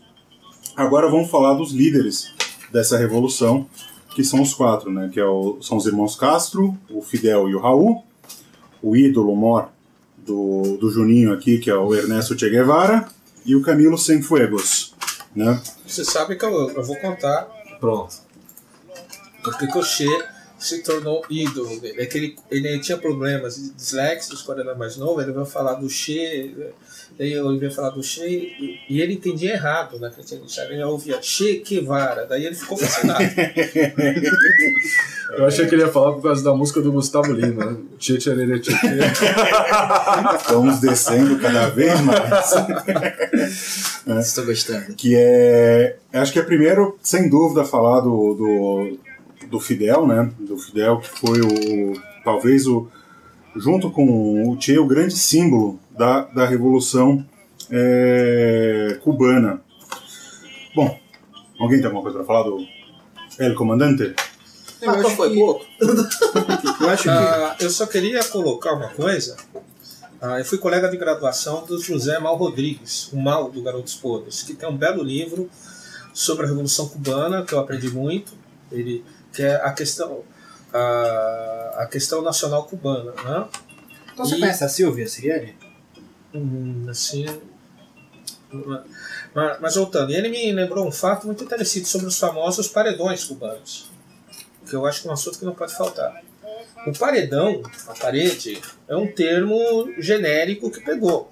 Mas o paredão cubano foram julgamentos públicos. Você acha, inclusive, no YouTube, julgamentos com, com jurados, com, com público, igualzinho aos tribunais de Nuremberg que também condenaram nazistas a serem executados por crimes contra a humanidade. Então, desfazendo outro mito, o paredão cubano não é um ato arbitrário de violência como foram perpetrados pelos esquadrões da morte das ditaduras de direita na América do Sul e no Brasil. O paredão cubano foram execuções dentro dos parâmetros da questão de crimes de humanidade pertencendo à tradição de tribunais como os tribunais de Nuremberg. E o que as pessoas não entendem é que existia uma guerra ali. Aquilo era uma guerra. E uma, Numa guerra você mata ou você morre. e uma Mas- aclamação popular por justiça. Exatamente. Mas uma guerra onde a chamada Convenção de, de Genebra, as leis da Convenção de Genebra, que seria a forma humanitária, eram respeitados apenas pelas forças revolucionárias. Por isso houve os julgamentos de Havana, de Santiago, que ganharam o nome de paredão. Então o paredão não era simplesmente uma execução. Sumária, simples e sumária. Eram apresentadas provas. ah, isso depois da vitória, claro que no, no- no combate, na batalha, mas o, o regime instituído. Então, ah, porque vamos lembrar uma coisinha, né? Nós, apesar da, da época do analfabetismo funcional das redes sociais, né, a ditadura cubana era de direita. E a família das ditaduras da direita inclui nazismo, fascismo, salazarismo, o franquismo espanhol, as barbaridades penetradas pelos portugueses em Angola e Moçambique, pelos franceses na guerra da, da Argélia. Quem cultua o sangue e a morte é a direita. Sim. Os franquistas espanhóis, o grito de guerra deles era Viva la Muerte. Ah, Para usar o Freud, a paixão pelo Thanatos é pela direita. A famosa frase de Che Guevara, Há que endurecer, pero sem perder a ternura, precisamos ser duros, mas manter. O que, que ele está dizendo? Está dizendo: olha, infe- infelizmente estamos em guerra, mas precisamos manter a humanidade. Tanto que o, o quartel de La Cabana ele foi transformado numa prisão. E o próprio Che ele instalou uma sala ali, onde eles mantinham os prisioneiros em celas até aguardar o próprio julgamento depois. Eu, eu gostaria de lembrar, ah, por exemplo, que o número de vítimas na guerrilha do Araguaia, evento que, ao meu entender, honra o Partido Comunista do Brasil, que não é a minha agremiação, mas eu respeito, a maioria não morreu em combate. A maioria dos militantes envolvidos no Araguaia foram aprisionados e assassinados, violando, violando as convenções humanitárias da guerra. A maior parte dos presos políticos foi, assassinato depo- foi assassinado depois da captura. O caso famoso de Stuart Angel Jones, filho de Zuzu Angel, ele foi amarrado ao, ao escapamento do automóvel para morrer sufocado. As pessoas eram jogadas no mar. Há um belo documentário chamado Soldados do Araguaia, que os próprios soldados recrutados do Exército Brasileiro eram torturados e, e eram obrigados a ficar quietos. Na, ah, o, o Bacuri, né, companheiro da Denise Crispim, que essa história é mostrada no filme da Maria de Medeiros, repare bem, ele foi preso e ele era, ele era levado entre vários quartéis para ser torturado. Ele era um objeto coisificado. Então, quem desrespeitou a Convenção de Genebra, foram as, as ditaduras de direita e as intervenções de direita. Isso não se trata de ter uma visão maniqueísta, não se trata de heroicizar indivíduos, de criar heróis no sentido fantasioso, mas sim de descrever processos e práticas reais. A tortura era ensinada na School of Americas e na, nas escolas da, de Taiwan, de Formosa, e mais a, as escolas francesas, que vinham da Argélia. Ah, então, essa questão é importante nós na América Latina. Espero que todo mundo tenha assistido o filme Uma Noite de 12 Anos. Né? Eu assisti. A violência que foi feita contra os grupos e também contra pessoas que não, que não faziam nada, que só manifestavam sua opinião. Então, isso faz com que haja uma cultura de Thanatos, que é uma das essências do fascismo.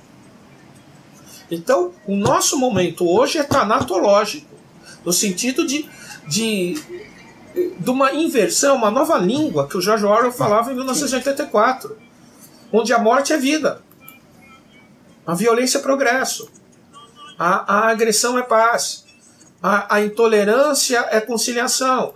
Então, quem assistiu à cerimônia de possessão, aquele discurso era digno de 1984. Ele negava a, as partes. Então, é esse o nosso clima. Ou seja, estamos numa, nós não estamos em 64, nós estamos em 2019. Mas o peso desse passado agressivo, imperialista, colonial, tanatológico, está fazendo presente. Estamos de novo numa encruzilhada histórica.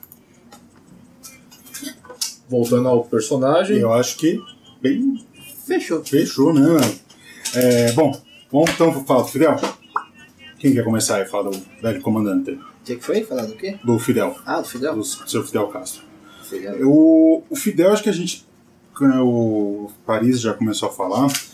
É, o Fidel ele é um, um filho de uma classe média cubana É. alta.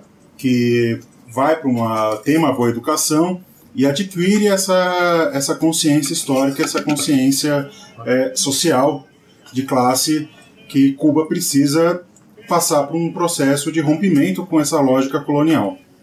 na faculdade de direito, quando ele começa a se, a se encontrar com os grupos estudantis e, e começa realmente a, a mudar aquele raciocínio de, de, de classe média ali que ele tinha, de classe média alta, né? É, foi quando depois eles acabam, juntamente com o Raul, planejando ali o ataque ao, ao quartel de, de Moncana.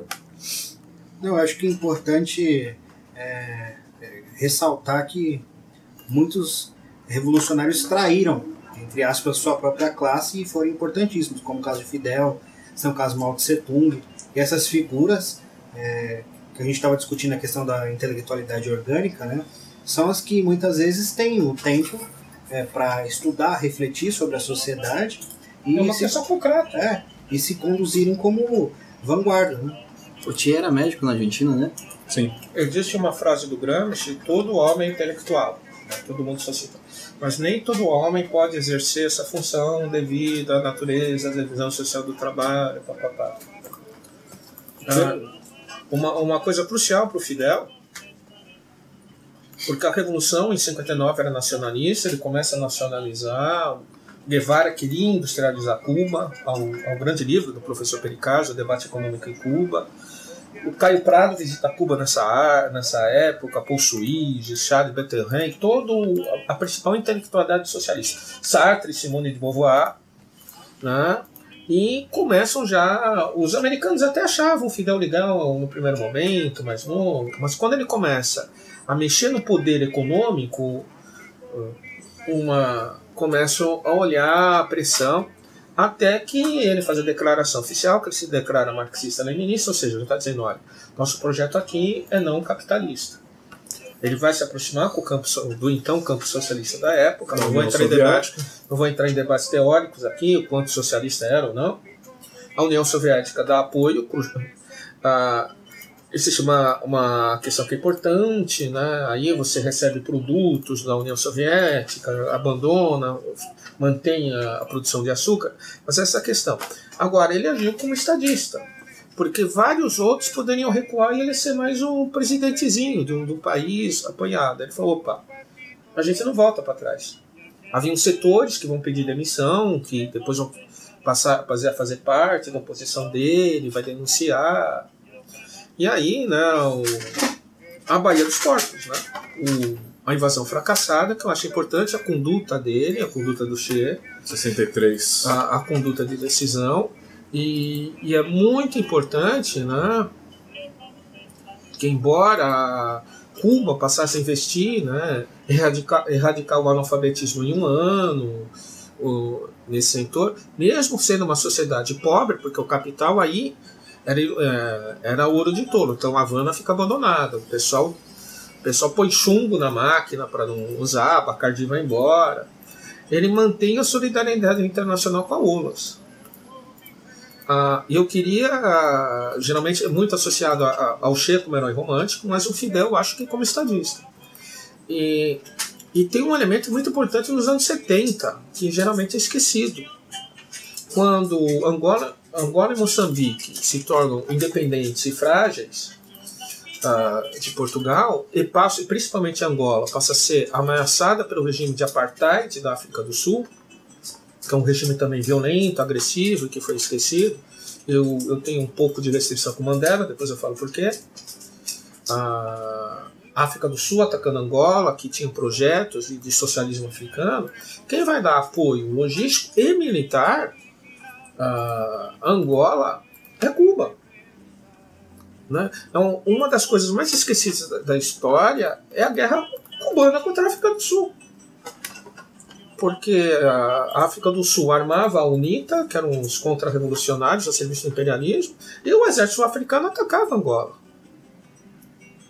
E foi o exército cubano, mais uma brigada de voluntários latino-americanos, principalmente chilenos, fugidos do, do Pinochet, que derrotou o exército sul-africano. Houve um número muito grande de mortos cubanos contra o apartheid, contra os mercenários americanos, para garantir a liberdade de, de sociedades africanas. Então, esse papel nunca. É, é muito esquecido, né? É muito esquecido. E foi o desgaste militar sul-africano uh, que permitiu, e o medo de um grande levante popular do Congresso Nacional Africano, que levou à negociação com Mandela.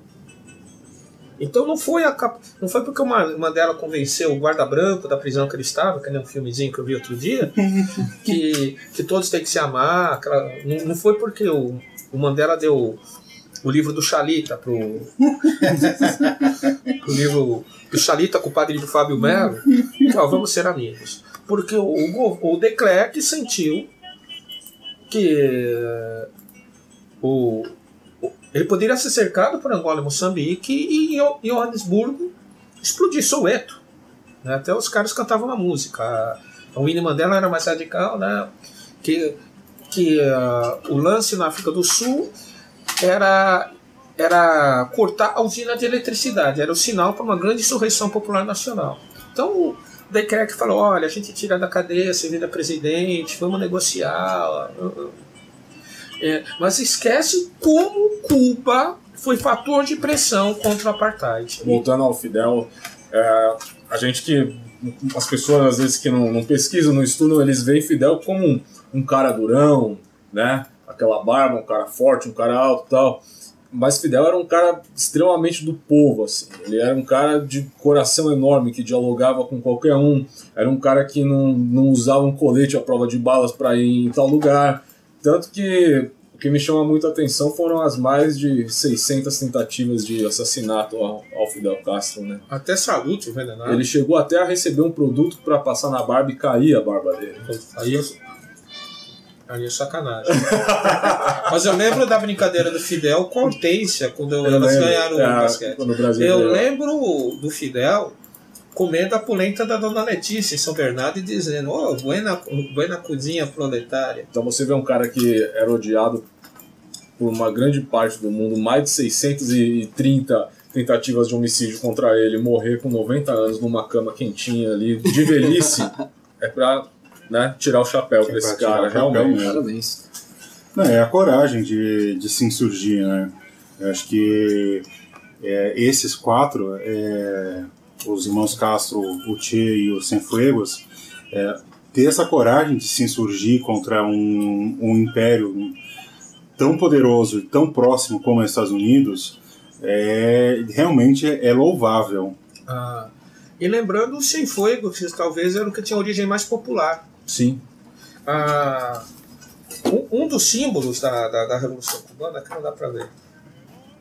Essa foto aqui é linda. É o machete, é o facão de cortar cana. Ah, as revoltas, as guerras de independência foram feitas com machete. O grosso da arma. Tem uma foto aqui que é linda. Claro que depois chegaram. Mas a primeira arma do camponês é o machete. É usada no símbolo do MST. Porque é a arma de, é o instrumento de trabalho, né? É um instrumento de trabalho que também serve como, como De arma, libertação. né? Você é, transforma Eu quero o- achar aqui, depois vocês tiram uma foto pra pôr no. Você, Tá. você transforma o seu, o seu instrumento de trabalho em uma, em uma arma, né? Exatamente. Faz total sentido. É aquela, aquela E- música do que eu não vou lembrar o cantor agora que fala é o- a mão que é o- toca o violão. É, o Tai... É, se Não, não é o preciso Taiguara. faz a Não. guerra. não, não é o Não Taiguara. é o Taiguara. É o. A mão O que Marcos- toca o violão, se preciso Ah, tem faz a aquele- guerra. Tem aquele Do cantor, Marcos Vale. tem É, aquele cantor que é. americano também, né? O, aquele o Van Zandt. Aham. É o Van Zandt? Eu acho que é a que o, o Dylan adora, que ele tem no violão dele, tá escrito essa, essa é uma arma de matar fascistas. Sim. É. Ó, o, Che acendendo o charuto do, do Sartre com a Simone olhando. Tá. E. E o, e o ele teve um- uma morte até hoje, né? Inexplicável, né? É, tanto que caiu o avião, né? Ninguém nunca localizou o corpo. Os destroços. os destroços, nunca localizou nada e ficou meio que naquelas, né? Porque a, a feminilidade das guerrilheiras, olha que foto bacana. É. Tudo ó, que o Corda Essas era. mulher, as mulheres sempre têm um papel O- preponderante nas o- revoluções socialistas, né? O Corda era fotógrafo de moda. É muito interessante Sim. que ele ingressou no projeto. Tirava foto de modelos europeias, né? Ah, e, e é muito interessante esse projeto. ah, eu, particularmente, acho Cuba a sociedade mais interessante enquanto marxista, porque várias das questões complexas e contraditórias do socialismo real, que, a gente não tem tempo de analisar, não ocorreram em Cuba. Ah, Cuba é a sociedade que melhor encaminhou discussões pode não ter sido perfeito. Eu queria lembrar, por exemplo, que até 1967 na Inglaterra e 1980 na Escócia, a homossexualidade era crime. Então é interessante que as pessoas cobram questões hoje ah, dos novos movimentos sociais, ah, mas que em Cuba, bem ou mal, foram pioneiras. Ah, É, e, fa- e se faz também um anacronismo quando se toca nessa questão em relação à, à Revolução Cubana, que ah, houve uma perseguição contra os, contra o- os gays é, durante a Revolução, que não sei o quê. Agora eu pergunto, nos anos, nos anos 60, é uma, é uma perseguição que era generalizada ser gay. Você tem cura gay na quase a Europa inteira. né? Lembrando, e é sempre bom agradecer a Alan Turing, homossexual e pai da, da, pai da ciência da informática, que era gay e se mata por um processo de cura gay totalmente absurda que ele sofre, Relação química, né? castração química, na Inglaterra. sim, Até- era um herói de guerra. Até onde eu saiba, a Inglaterra nunca passou por uma revolução socialista. Entendeu? Então por que, que se cobra do- da Revolução Cubana uma postura é, de apoio? a- eu estou falando da, da Revolução Cubana, não do, de Cuba hoje. De apoio, de amparo aos homossexuais, sendo que na mesma época a esfera capitalista do mundo não fazia a mesma coisa, não tomava essa atitude. E outra coisa, além de ter essa questão temporal, que a gente precisa ter uma noção de épocas, de como que funcionava na época, é preciso ver o radicalismo que tinha que ser implantado naquele momento. Né? Se a gente for ver aí, a gente falou de, de, de Cuba antes da Revolução, que Cuba realmente era a, a Las Vegas do Caribe. Ele era, posso falar palavrão aqui? Não tem Pode. Pode. Né?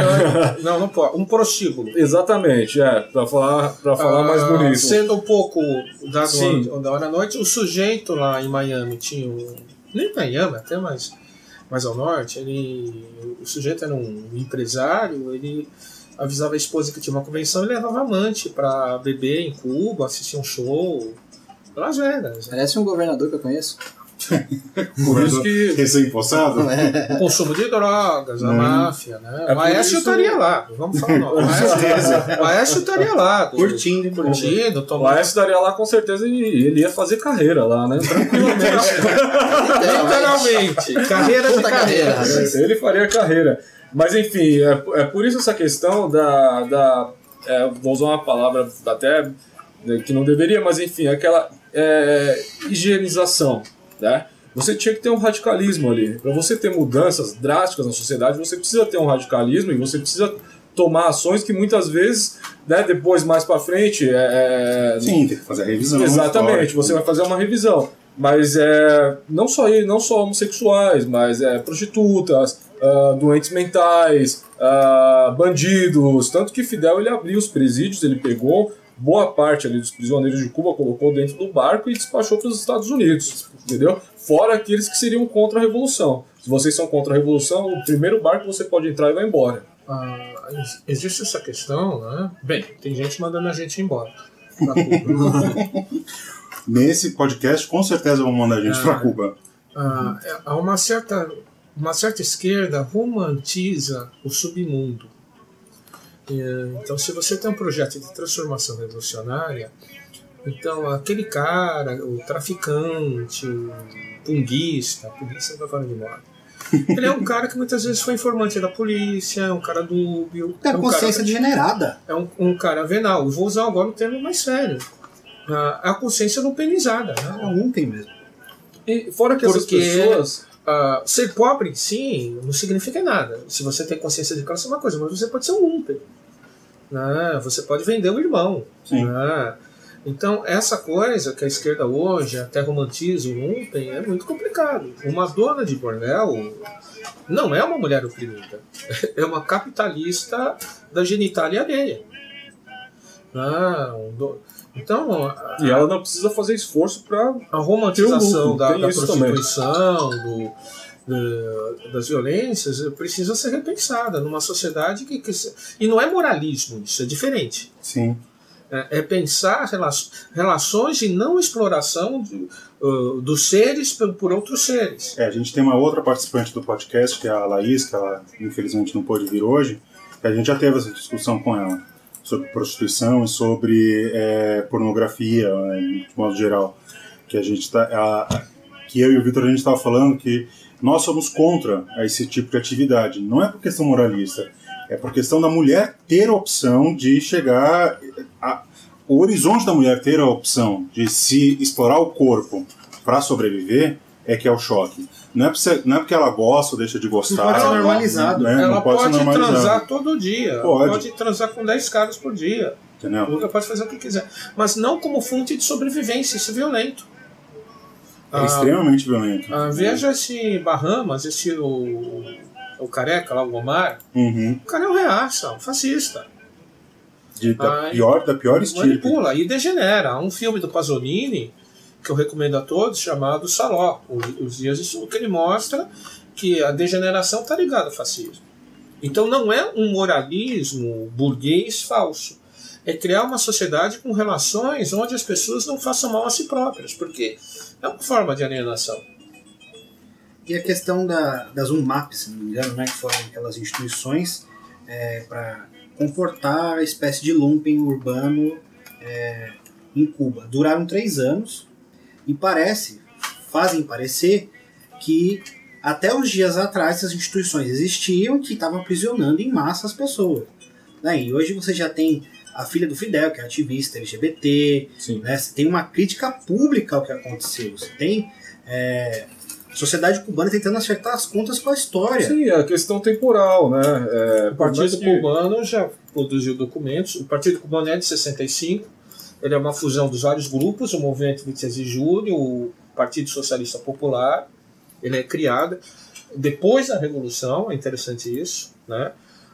como, ah, como partido gestor. Agora, a base está nos, nos comitês de defesa da Revolução, nos CDRs. O que faz a Revolução Cubana ser muito mais próxima do projeto soviético do que a União Soviética se tornou depois. A chave do poder de Cuba não está no partido, está nos CDRs. Tá aqui. Gustavo nos abandonou por questões de trabalho, né? Tá todo é, pro- proletário. Se estivéssemos em Havana, haveria transporte durante a noite toda, ele poderia ir tranquilo sem ser assaltado. Pois é. né? É, mas estávamos falando sobre. Os heróis. Nos Ah, As questões dos direitos, né, que são Uhum. discutidas. Ah, A gente, eh, só um detalhe. Eh, Dentre, dentre as 17 medidas negativas, que depois da cerimônia de possessão, uma delas foi que a Secretaria de Direitos Humanos não mais será uma pauta de defesa da comunidade LGBT. Então, quem somos nós no Brasil para falar de Cuba? Exatamente. Exatamente.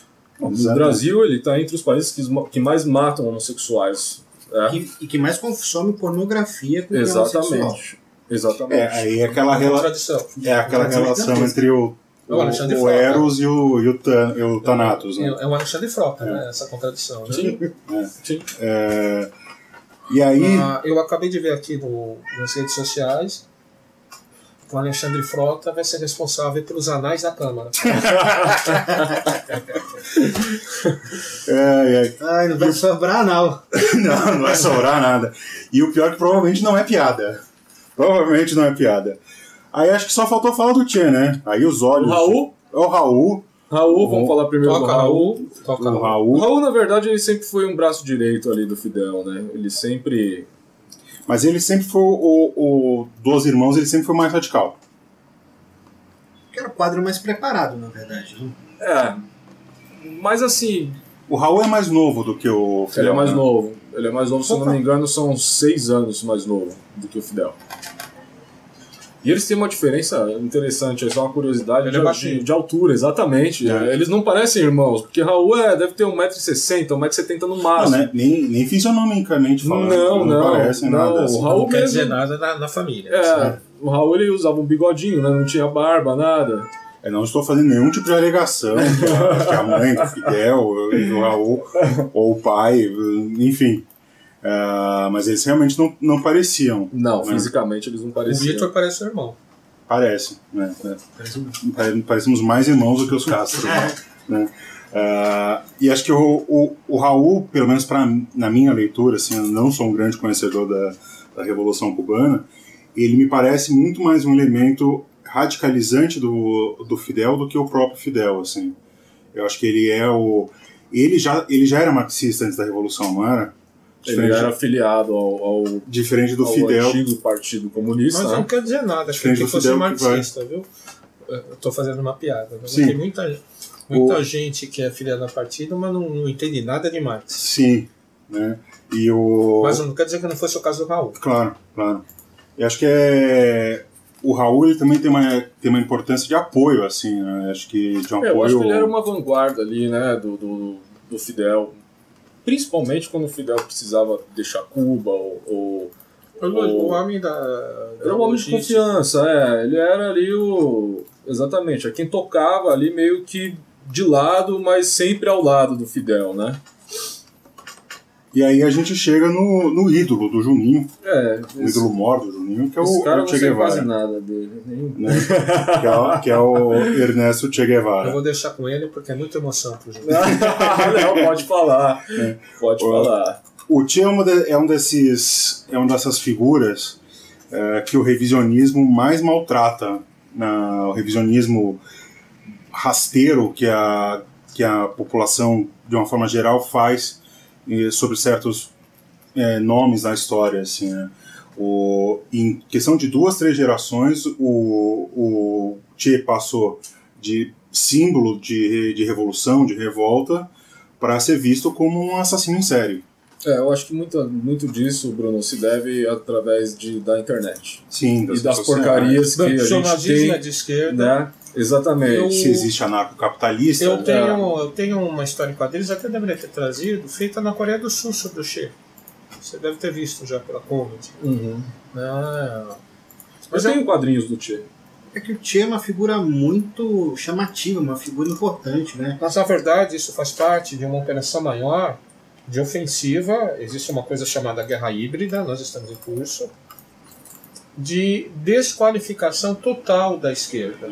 Não basta ganhar a eleição, Não basta ter controle, você precisa Precisa ter outro campo, tem que deixar de existir. acabar com, com os ícones, com ídolos, com discursos, desqualificar intelectualmente. Vou dar um exemplo para vocês. Eu sou torcedor do Cruzeiro, né?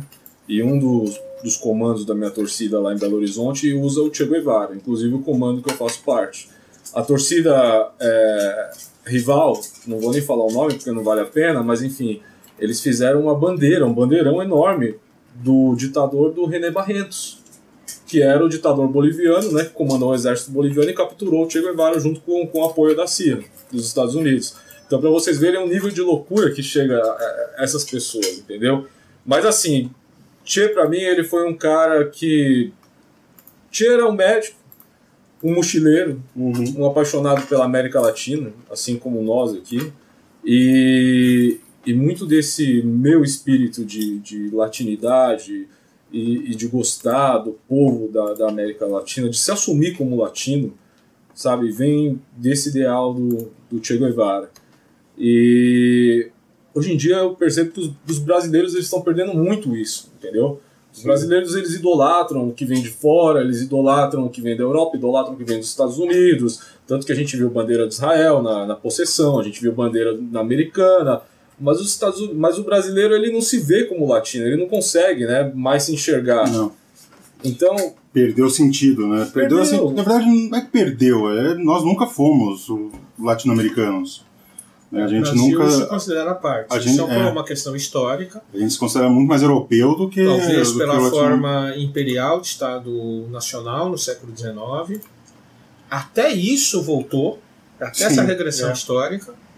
Um dos mais animados para atacar a Venezuela é o deputado príncipe, Orleans de Bragança. isso. Eu vi a entrevista dele na televisão, eu, asqueroso.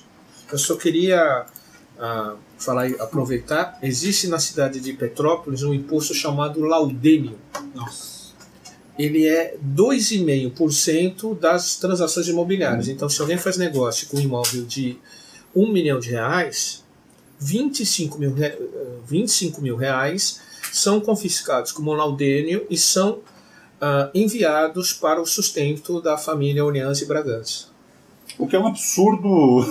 Eu São vi, os maiores parasitas vivos, né? ah, eu É. vi esse cidadão na televisão, que é empresário, defendendo o fim dos privilégios trabalhistas. E, ele, ah, é. e ele sobrevive de tributos feudais. Sim. Então, desculpe fugir do assunto, mas ah, os ouvintes merecem ter essa informação qualificada, É importante. que é, que é a luta de classes também. Então o Che da Guatemala ele partiu para o México, né, onde ele acabou se encontrando e no mesmo dia que ele conheceu Fidel Castro eles passaram a noite em claro, né, conversando e, e- e Fidel convencendo o Che a, a participar desse movimento e embarcar no Grama para Cuba e teve um papel fundamental, eu diria que até mais importante do que do que o próprio Raul ali, que é irmão do Fidel. É, em relação a influências, em relação, em relação a, ao que ele passou de idealismo, é, do que é Cuba hoje, muita coisa a gente deve, talvez, aos ideais do Che também. Tem É. os ideais é, relacionados à saúde, né, que Exatamente. pautam a saúde cubana até hoje. Exatamente. Che, quando ele. O Granado, que se estabeleceu em Cuba, o grande parceiro dele, Sim, ah, Alberto Granado. Depois eu mando para vocês, eu traduzi o editorial da revista da New Left Review, a revista fundada por Perry Anderson, Robin Blackburn, e eles definem o Che como um príncipe renascentista. O, o homem que era o homem das artes, o homem da prática, o homem da ciência, o homem que tornava o mundo melhor. É, e, e que de certa forma encarna isso na visão dele de socialismo é uma coisa que para mim é muito importante que é a superação da diferença entre trabalho manual e intelectual não como o capitalismo faz transformando todo mundo em trabalhador manual mesmo não é uma questão de ser formado diplomado Uhum. é uma questão de unir ah, pensamento e ação unir ah, prosa e poesia, e o Che era essa figura Tem um, tem um fato interessante, né? Quando eles conquistam a, a Batalha de Santa Clara, né? Fidel ele estava em Santiago de Cuba e já, né, esperando terminar aquela Batalha de Santa Clara, saindo vitorioso, eles já marchariam para Havana. E quando eles conseguem ali derrotar o, o, o exército ditatorial, eles vão começar a migrar para Havana e chega um soldado né, da, da vanguarda do Che e pergunta para ele. Fala, comandante, a, nós conquistamos a revolução, a gente ganhou a guerra. Eu posso ir para minha casa, eu posso ir para minha cidade visitar minha família, eu já estou com vocês na selva há quase três anos. Aí Che nega. Ele fala, não, você não vai visitar sua família agora. Agora que começa a revolução. Isso aqui foi só uma batalha, a revolução ela começa agora. E, e assim, o soldado continuou com eles. E, e, e o que eu queria falar sobre Che é que assim, eu tive a oportunidade de conhecer quase toda a América do Sul. E em todos os países que eu passei da América do Sul, é, eu diria, sei lá, em 90% dos países que eu visitei, tinha ídolo, tinha herói. As pessoas idolatram, as pessoas gostam. Eu vi estátuas, eu vi monumentos. Eu fui para Bolívia, eu fiz a rota do Che. Eu fui para Vale Grande, para La Higuera, onde, onde ele morreu, foi assassinado. E tive a oportunidade de conversar com a enfermeira que lavou o, o, o corpo dele, a dona Suzana, que está viva ainda. E é uma emoção muito grande. As pessoas, assim, elas têm realmente um herói, né? É, é, sul-americano, um, um herói de todo o nosso continente. E aqui no Brasil a gente perdeu muito essa essência, né? Sim. O Brasil é um país que, que não tem, talvez assim.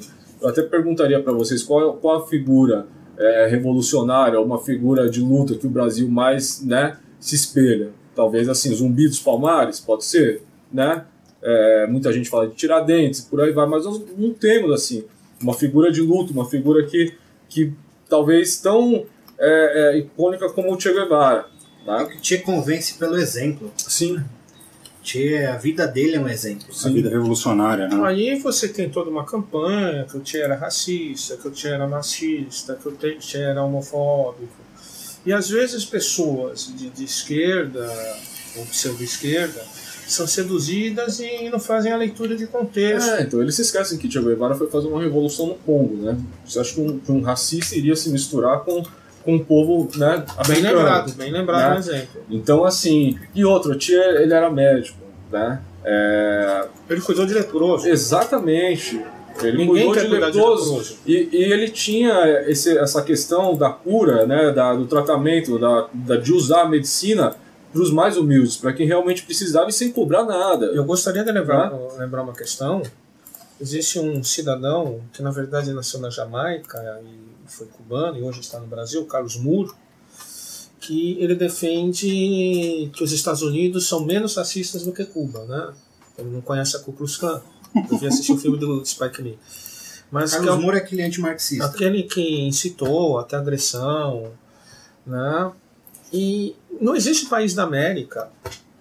Não, não estou dizendo que é perfeito, não estou dizendo que não há manifestações de racismo, como eu ouvi de um cubano negro, onde há escravidão.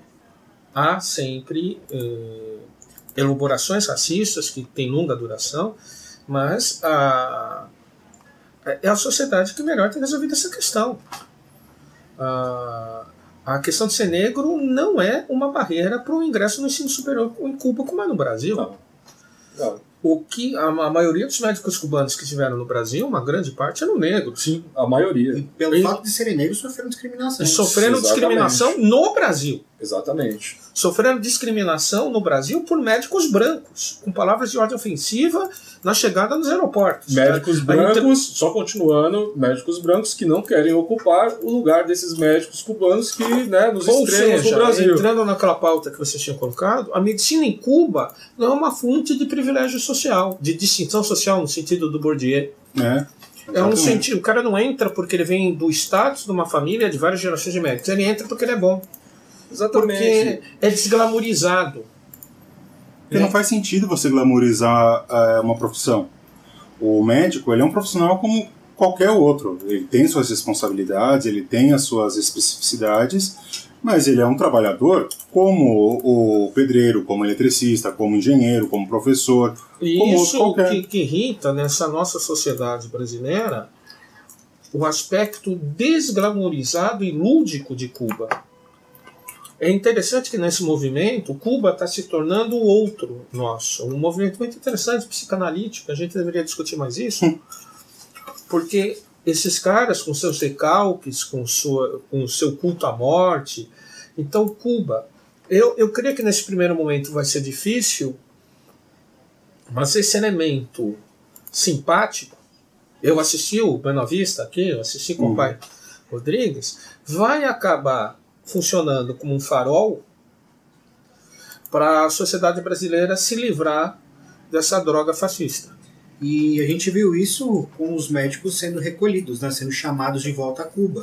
A população local se mobilizando, Sim. agradecendo, né, a população aos prantos. Porque a medicina cubana, ela é um pouco diferente do que a gente vê. Às vezes a pessoa fica doente, ela vai buscar um hospital, a medicina cubana é preventiva.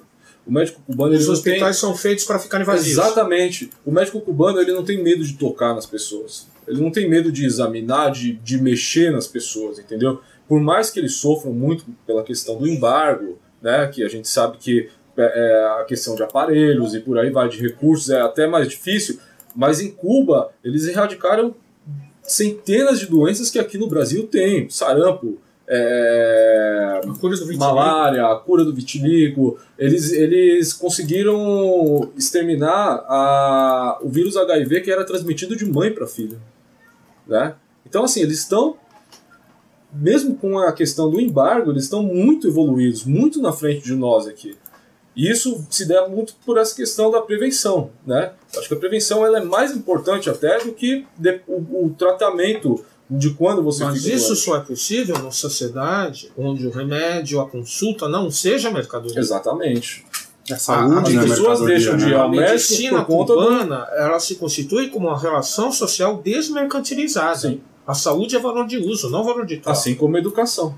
Então, isso inclusive é um, é um elemento de transição pro, pro social. Um dos elementos de transição para o socialismo é a desmercantilização dos bens necessários à civilização humana.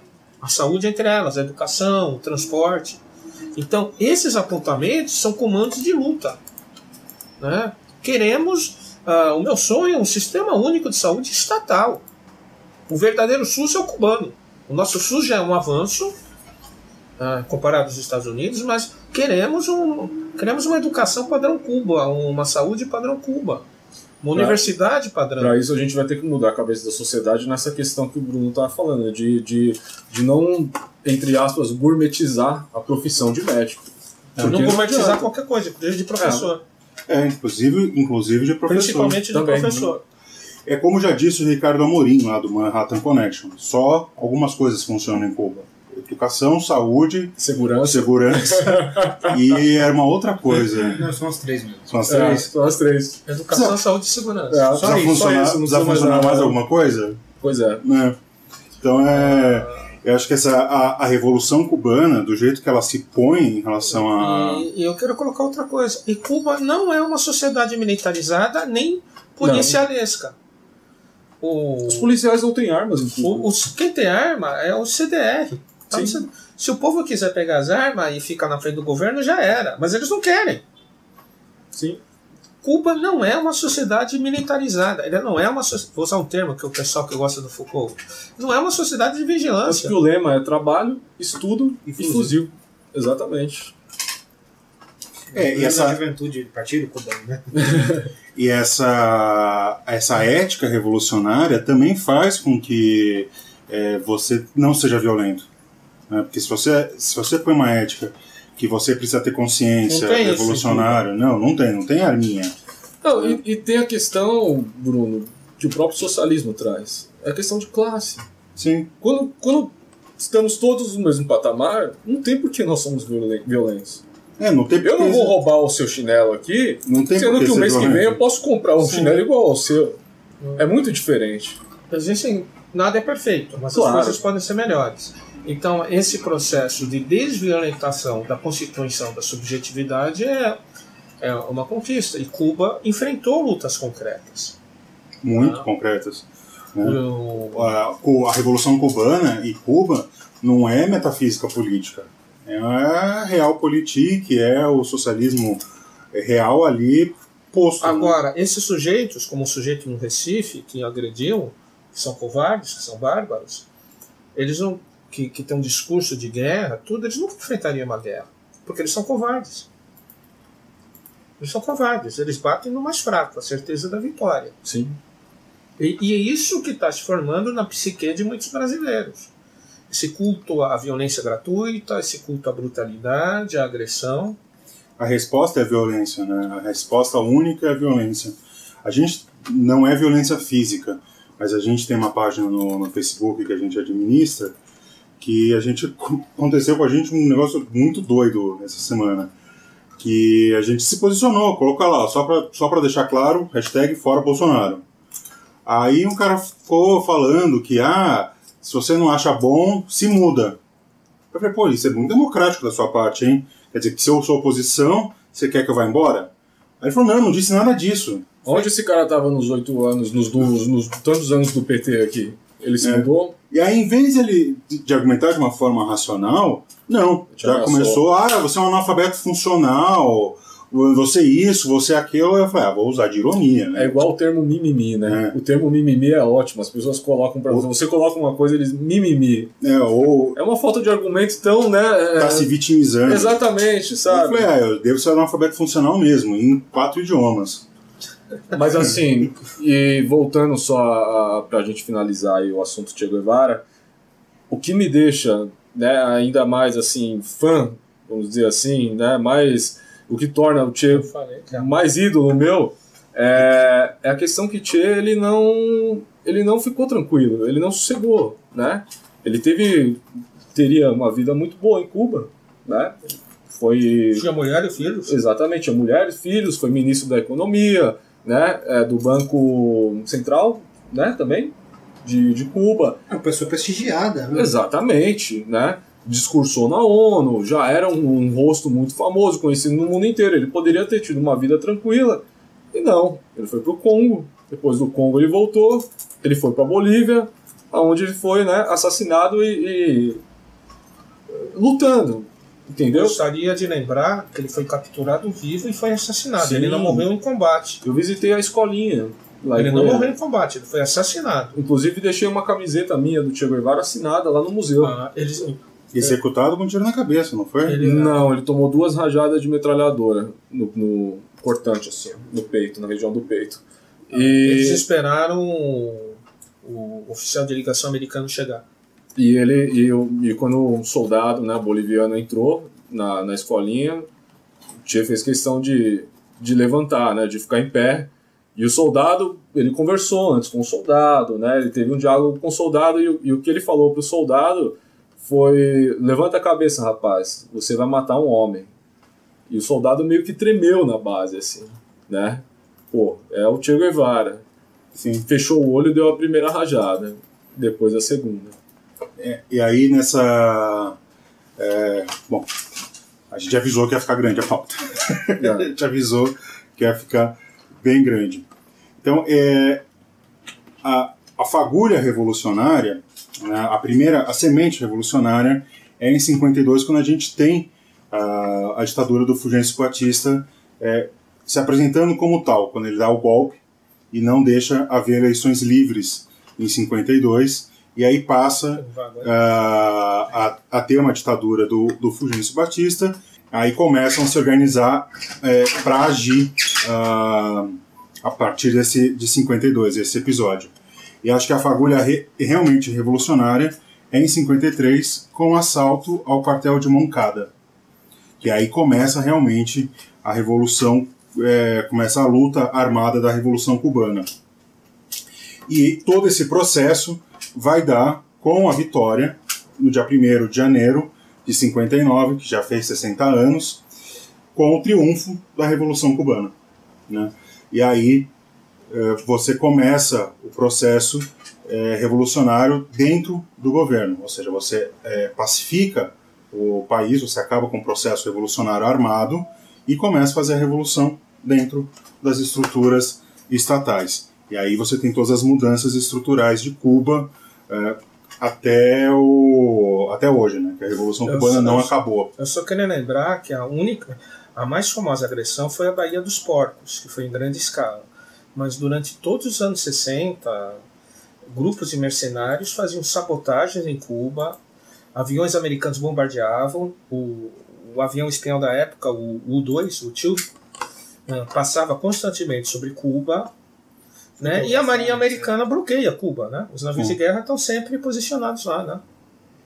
Assim, Ah. vive uma guerra econômica há mais de 50 anos. Né? 60, né? 60 anos. 60 anos. São 60 anos de bloqueio econômico. Então a ONU não, não há um estado de guerra para que bloquear um acesso. Se você vai para Cuba e depois vai para o aeroporto americano, os caras revisam, confiscam a sua bagagem, confiscavam.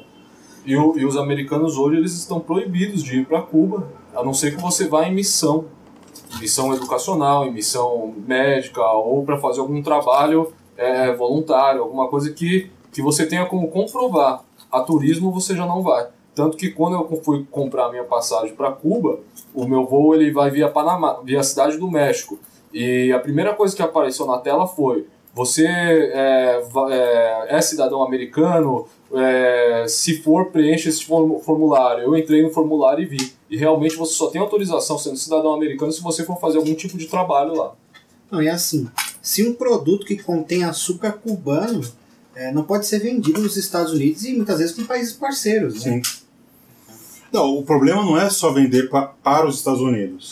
Se Cuba parasse de vender para os Estados Unidos, você procura outras formas Sim. De economia. O problema é que se você, se você vende para Cuba e Cuba te vende alguma coisa, os Estados Unidos param de comprar de você. Então, se o Brasil quisesse vender e comprar qualquer coisa de Cuba, a gente ia perder é, esse parceiro comercial. É uma estratégia de tortura econômica. né? Sim. Fazer com que a população cubana, ou tentar fazer, que eles tentam fazer, se rebele contra a própria revolução. Popular, motivo popular. E eles não, eu acho que eles não percebem que com isso eles fomentam ainda mais o espírito revolucionário em Cuba do que se eles li- liberassem o, o, o embargo. Eu, eu acredito nisso, que libera o embargo e deixa a Cuba ser feliz, entendeu? Deixa a Cuba lançar. Mas a, a Cuba é o, é o Haiti contemporâneo, né? A, a Cuba feliz é o, ela vai incentivar a nossa utopia, o nosso desejo de ser feliz. Então tem, tem que haver uma castração aqui e dizer que ali é ruim, ali é o capeta, é o demo. né? E é um povo extremamente feliz. É um povo muito musical. É, é um povo que você passa nas ruas de, de Havana, você vê as pessoas sentadas na rua, conversando. É, o índice de criminalidade em Cuba beira o zero, né? É, realmente não existe crime nem contra turistas, né? Isso turista- mostra que a, a violência ela não é fruto da pobreza.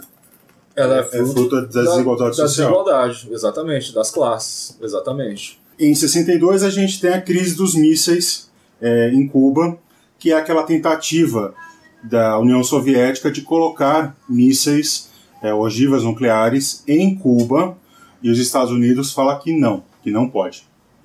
Né? Eles lançam aquele ultimato, que se passar né, aquele negócio, cospe aqui que eu quero ver, cruza essa linha que eu quero, que eu quero ver. E é gozado, porque no Oriente, é, ninguém reclamou quando, quando Eles os Estados Unidos Turquia. colocaram na Turquia. Não, tá apontando para Moscou. Tá apontado para Moscou. Entendeu? Ah, e é muito mais próximo. E né? é muito mais próximo. Quer dizer, é, até nisso tem o imperialismo, né? Quer dizer, o- o- os, os soviéticos não podem colocar é, armas para defender o lado deles. Agora, os americanos podem. Aí a comunidade internacional não acha ruim isso.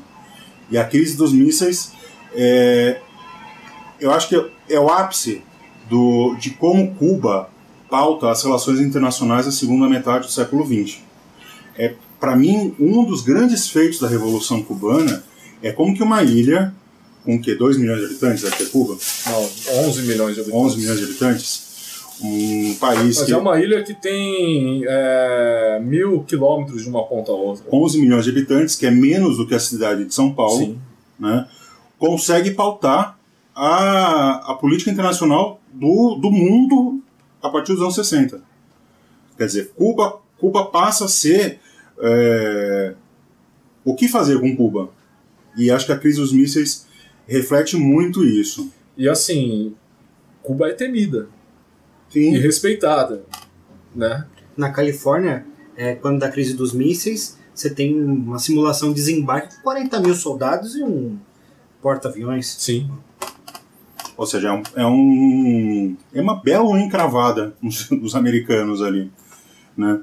E para finalizar, falta dois pontos que a gente precisa tocar, que é a questão da economia, que a gente resvalou quando a gente falou do, do bloqueio continental, é, que Cuba hoje é um país que vive muito do turismo, né? é um país que tem uma, um comércio internacional pequen, pequeníssimo, minúsculo por conta do, do, do embargo, por conta do bloqueio, e Cuba vive basicamente de, do, do turismo e alguma pequena indústria. A indústria Abacardi, por exemplo, voltou, se eu não me engano, para Cuba. Eles têm uma fábrica agora, voltou a ter voltou a ter Voltou? voltou a ter uma fábrica lá. Tem o Havana Club, o Rum, É. a, a questão do fumo, né, do, do, do tabaco, dos charutos cubanos. que é são- traficado por, né? que é traficado para os Estados Unidos, né? Exatamente. porque você não você não Exatamente. tem venda legal de de, Exatamente. de, é,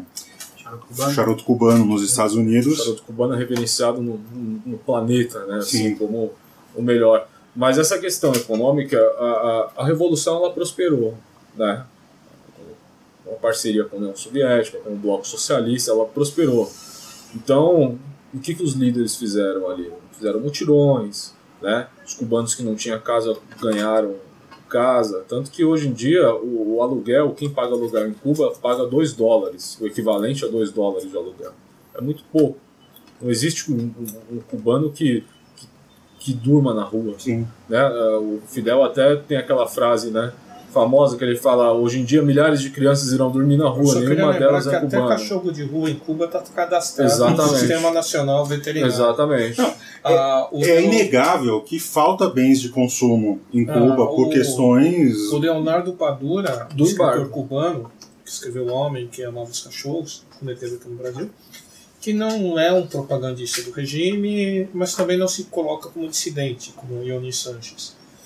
Ele estava sendo entrevistado na Roda Viva, da TV Cultura, uma jornalista fala É jornalista da, da Veja. E e a questão da miséria em Cuba. Ele, ele olha para a moça, olha, numa esquina da Avenida Paulista tem mais gente dormindo na rua do que em Cuba inteira. Sim. E esse é um dado real. Sim. Então, agora era uma sociedade que não tem um investimento em bens de consumo como nós temos. Lembrando em conta que grande parte do- de nossos bens de consumo são dispensáveis. É isso que eu ia Exatamente. dizer, sabe assim, muitas vezes a gente, Exatamente. a gente fala né, dessa questão aí de, de, do embargo e de bens de consumo que quando a gente se pergunta, é necessário? Né? Um McDonald's, por exemplo, ele é necessário? Você não sobreviveria sem o McDonald's? E Sem a sobrevive Coca-Cola. sem comida. tem, a, que- Exatamente. tem a, a questão da obsolência programada também.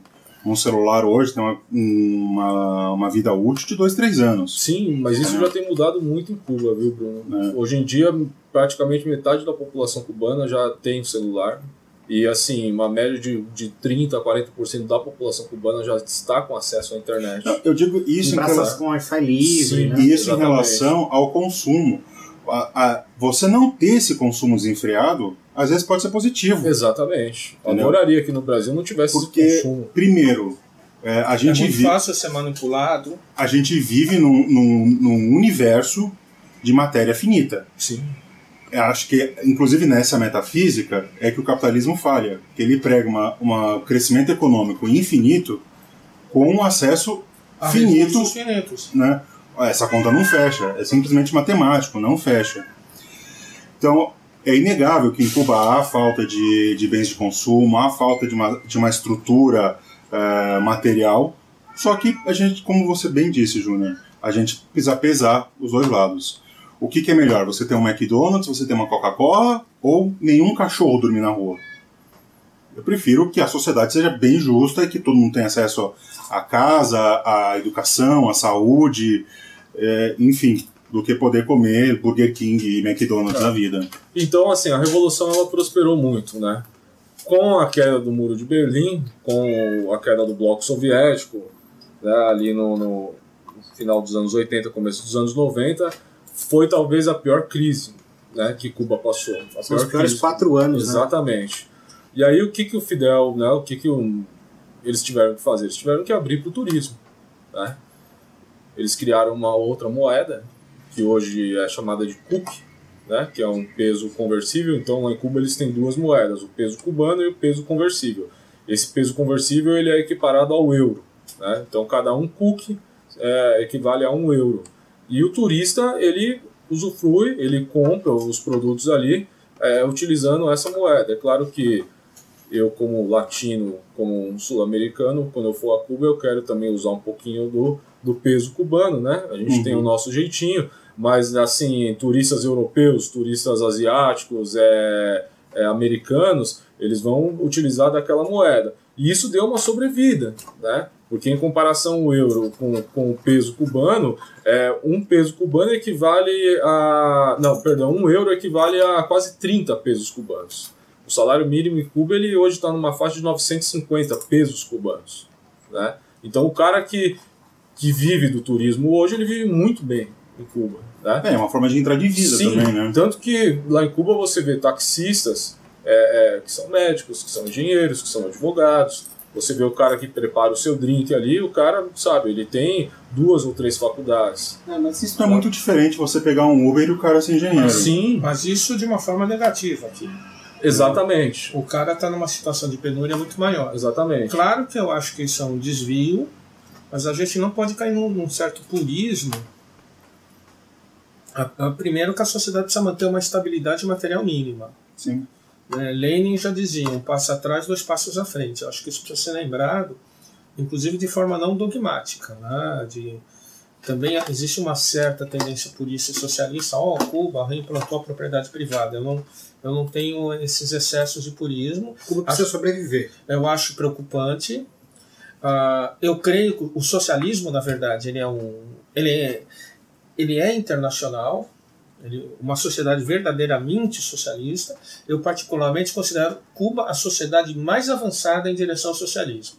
Mas eu acho que a gente precisa uh, lembrar a superação mundial global do capital. Agora, nesse aspecto, eu acho que Cuba continua como exemplo e a sociedade precisa sobreviver. Cuba é um país que cuja estrutura econômica foi moldada pela acabou sendo resultado da monocultura, que era moderna, mas limitou outros aspectos para desenvolvimento interno. Então, aí é muito importante. Houve também, relembrando, uma, uma tremenda negociação com o Chaves e a Venezuela de fornecimento de petróleo a preço mais barato. A energia cubana é petróleo, é termoelétrica, isso precisa ser lembrado. É uma energia ruim, cara. Né? O ideal seria um sistema de energia eólica, solar, né? Então, essa parceria com a Venezuela foi interessante. O ciclo de governanças progressistas, ah, ah, como parte da, da, literatura chama, ou seja, que iniciou com Evo Morales, com Lula no Brasil, o Chaves na Venezuela, também ajudou nessa sobrevida econômica cubana. Isso, porque você teve novas, uma diplomacia pragmática, ah, uh, abriu de novo o espaço para Cuba na América Latina. E é interessante que a operação imperialista norte-americana é para fechar novamente essas portas de governos que abriram. Então, você já teve a virada da Argentina com Macri, uh, você tem a manutenção da Colômbia em pé de guerra permanente, e a Venezuela ainda ela troca petróleo, o petróleo para queimar, mas ela tem carência de médicos e técnicos de, de, de, de, profissionais bem formados. O Brasil entrou nessa, até de modo limitado, parcerias da Petrobras, etc., o porto de Mariel, Mariel que, que não é um prejuízo para o Brasil, como as pessoas pensam, né? que foi uma que na verdade esses sujeitos que apontam a ideologização foram coisas de opção pragmática olha a gente não está aqui a gente quer fazer negócio tudo né? Cuba não é uma fanática ideológica embora ela seja sempre simpática a, a, a todos os movimentos progressistas. Eu lembro de uma vez do, uh, da grande Clara, Clara, Clara Scharf, a viúva de Marighella, ex-companheira de Marighella, contar no depoimento que ela estava em Cuba, ela vivia em Cuba, quando chegaram os refugiados da, perseguidos pelo Pinochet, do exemplo de solidariedade.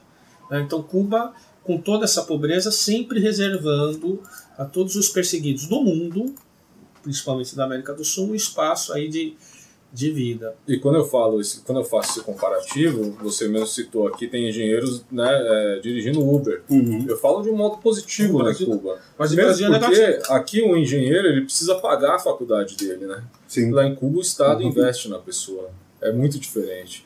E, e o que me deixa contente e mais animado até para fazer essa viagem que eu, que eu vou fazer aí em abril é, é a resistência, né? É um país que resiste, mesmo com essa entrada do, do turismo, é, com acesso à internet agora, esse, é, essas questões mais, é, entre aspas, capitalistas, né? Que, que muita gente fala que vai mudar, tal, não. Muito pelo contrário. O, o Estado resiste, o socialismo resiste. É, a ilha não e o se dobra turismo cada vez cresce mais, né? E pessoas buscando, porque assim, o cara que, que é ultraconservador, de direita, o cara não tem por que fazer turismo em Cuba, né? E é bonito a gente ver o turismo em Cuba crescendo cada ano que passa e, e ver as pessoas se interessando e buscando. E quem vai quer voltar. Eu Pelo tava menos- vendo uma série de entrevistas com refugiados que estão em Miami falando sobre suas vidas, né? E eles foram para lá achando que iam ganhar o sonho americano e na verdade é, tem subempregos, Miséria. miséria, muitos deles ficaram na rua por períodos, sabe? Foram discriminados por serem refugiados. Sim. E alguns deles falam até em voltar. Né? Falam com certa nostal- nostalgia da Revolução Cubana porque vivem uma vida Eu vi extremamente uma- miserável nos Eu Estados vi uma Unidos. reportagem sobre a Cracolândia de Los Angeles. Vocês É maior, é. Skid Row, né? É maior do que a de É São maior que a Paulo. de São Paulo. Eu vou começar a trabalhar lá, passei lá hoje. Em Los Angeles? Não, aqui na Cracolândia mesmo. Só fazer o que na Cracolândia? Vou ser orientador socioeducativo num centro de acolhida e é, recreação. Mas É o vai- daquela da, da Manguinho? Não, é o atende É, público. público. Mas você vai ficar no centro ou vai buscar o pessoal na rua? Não, é na Helvétia mesmo. Então, Na rua mesmo. na rua mesmo. A Dória tinha desativado tudo, né? Ah, a ideia era passar para outro lugar, né? Dória, A ideia era espalhar, na verdade. O O, que ele foi- acabou fazendo foi espalhando. o Dória é o maior inimigo do morador de Cuba. Sim. Já não tem problema de falar aqui. E ele. Bom, enfim. Dória realmente é um grandíssimo filho da puta. Então, assim, essa resistência que me deixa muito feliz. O Estado resiste, o socialismo resiste, né? E Pô. cada vez mais pessoas de, de todas as nações estão buscando visitar Cuba, conhecer Cuba. Espero que vocês aqui tenham oportunidade um dia, assim como eu vou ter também, de, Ah, com de certeza. conhecer. Para finalizar, vamos falar sobre um pouquinho sobre democracia em Cuba. Porque muita gente fala, quando fala em Cuba, fala que ah, eh, trocou uma ditadura pela outra, troca a ditadura do Fulgêncio Batista pela, pela ditadura castrista. Né? Você troca. Eh, você tem um, um presidente que eh, governou quase durante toda a, a vida depois da Revolução e bate nessa questão de alternância de poder, que não existe alternância de poder em Cuba. Aí a Como gente, disse em São Paulo. aí, como- aí a gente precisa pensar: o, Boa. o que, que é democracia? Democracia é só trocar o nome de quem está no poder? Você tem um artigo muito bom da Anitta Leucádia, onde ela explica como se dá a democracia em Cuba. Assim, a democracia cubana é mais democrática que a democracia norte-americana, né? que se de ser a maior democracia Nem do a planeta. eleição é direta. Não é direta, assim. Aí a gente precisa pensar o que, é uma democracia. Né? Se democracia for acesso e é, exercício do poder, eu acho que Cuba está bem. Você tem os comitês de defesa da revolução, você tem reuniões por bairro, por rua para eleger deputados. Então é Exatamente. algo anos-luz à frente da democracia burguesa do Brasil e principalmente a democracia norte-americana. A democracia cubana ela é muito mais abrangente na questão social e na questão do povo em si, né? As pessoas elas se unem, como você falou, nos bairros, né, nas pequenas cidades ali, fazem comitê, fazem reuniões, elegem os representantes ali, dentre eles mesmo, né? Não são caras de fora ou caras que sobem ali no, no, no palanque para e voltam a cada sei lá quantos anos, enfim. É realmente uma democracia popular, né? É do povo mesmo ali. É um exercício de poder, né? Exatamente. Não é só Não é só você ter. E se engana, e se engana quem acha que o político em Cuba tem dinheiro. Se engana. Se engana muito. É, como você tem essa, essa mescla, como era na União Soviética, né? Você tem uh, o Estado e o partido, eles se misturam, né? O, só que assim, a vida partidária é muito atuante, as pessoas são atuantes dentro do, do, do Partido Comunista. É, do, do Partido Comunista Cubano. Não é que nem a nossa experiência partidária, onde as pessoas simplesmente não participam da vida partidária. São raríssimas as pessoas que participam partido, ativamente da vida partidária. O Partido Comunista Revolucionário tem uma outra função que um partido burguês. Né? A democracia formal para os partidos é, burgueses são meras representações de interesse do capital e tal, tem as contradições dentro disso, tudo bem. Lá o partido dirige a, a revolução e a revolução que está em guerra. Né? Sim. Assim, você não tem é, ataques militares, mas ainda assim a revolução está tentando tá, tá um ataque constante desde que se fez o, o ataque em quartel de Moncada. Então, Sim. até hoje você tem. A revolução em Cuba não acabou, né? É, não é. acabou, está em processo. De certa forma, Cuba é a União Soviética que deu certo. No sentido do que eu apontei anteriormente, de, de uma série de coisas, porque não houve a burocratização das direções partidárias como houve na União Soviética e mesmo na China. Uh, uh, o vínculo, para usar uma expressão liberal, entre Partido Social e sociedade civil talvez tenha sido o mais bem sucedido de todas as experiências do socialismo real. E, e eu queria colocar um, uma questão de reflexão. Ah, o que nós chamamos de democracia moderna, ah, ela está muito ligada à, à Constituição. Ah, é uma coisa que eu falava para os meus alunos na escola. Vocês repararam só na sociedade capitalista, a classe dominante aceita ser igual, política e juridicamente, às classes que ela domina. Por que será? Uh, esse é o fundamento do liberalismo, a igualdade formal, a igualdade jurídica e política. Uhum. Isso ocorre por, porque o dono da fábrica e o cara da fábrica são iguais, um homem, um voto, porque existem outros poderes, outras determinações sociais que ficam fora desse controle. Uh, eu estive recentemente em campanha em Marília uh, e me, um, um, rapaz me falou que o dono da Centauro passou uma mensagem obrigando todos os operários a votarem nele. a votarem no Bolsonaro, no candidato dele. A mesma coisa com o sujeito da van. Da van, isso eu ia falar. Uh, o sujeito da van. Do ponto de vista jurídico, da aparência, os dois são iguais. Mas quando ele fala para os operários votarem, ele está usando um outro poder que não está sendo discutido na nossa democracia, que é o poder econômico. Ou seja, a democracia liberal tem como fundamento apenas a igualdade jurídica e política, negando à esfera social e econômica a visibilidade. Ou seja, a cidadania apaga a diferença entre os proprietários da força de trabalho e, a, e aqueles que apenas possuem a força de trabalho. A subjetividade jurídica é, ah. na sociedade burguesa faz com que aqueles que têm os meios de produção sejam igual aqueles que vendam a força de Essas trabalho. democracias são um pouco melhor porque desde o século XIX as organizações da classe trabalhadora têm procurado uh, incutir no plano da, da, da esfera de discussão pública as questões sociais e econômicas. Mas mesmo assim, elas ficam fora da decisão. Veja o que está acontecendo agora no Brasil é a perversão da própria democracia liberal. Foram votadas medidas como o fim do Ministério do Trabalho, o fim do Ministério da Cultura, o fim da Secretaria da, da medição da tem outro nome do da delimitação das, das, das terras, terras indígenas, indígenas e quilombolas, né?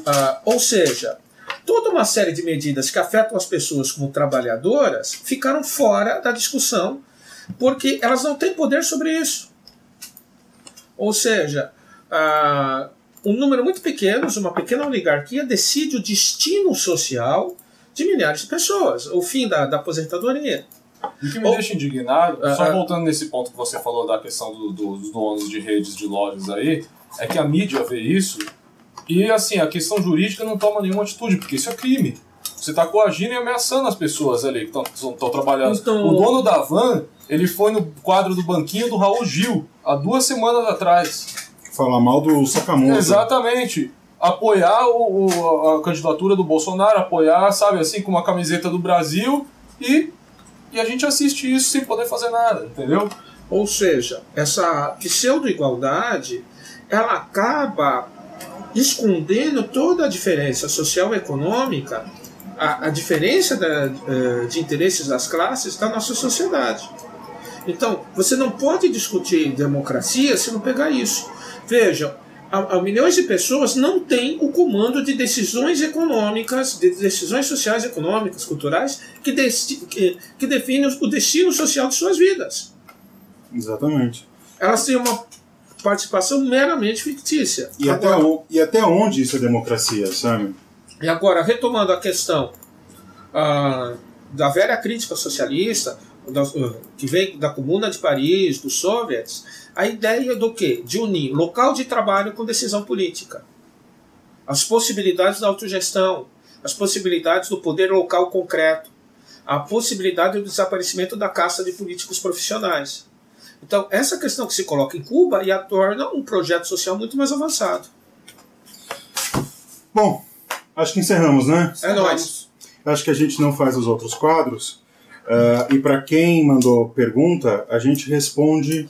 É, eu faço um videozinho no, no Instagram e aí a gente responde. Eu só queria deixar um beijo para os nossos apoiadores lá no Catarse, que é a Rosana Taidvecchia e a Letícia Alves. Meu pai Jorge Soros parou de patrocinar a gente. Como assim? Cortou o financiamento.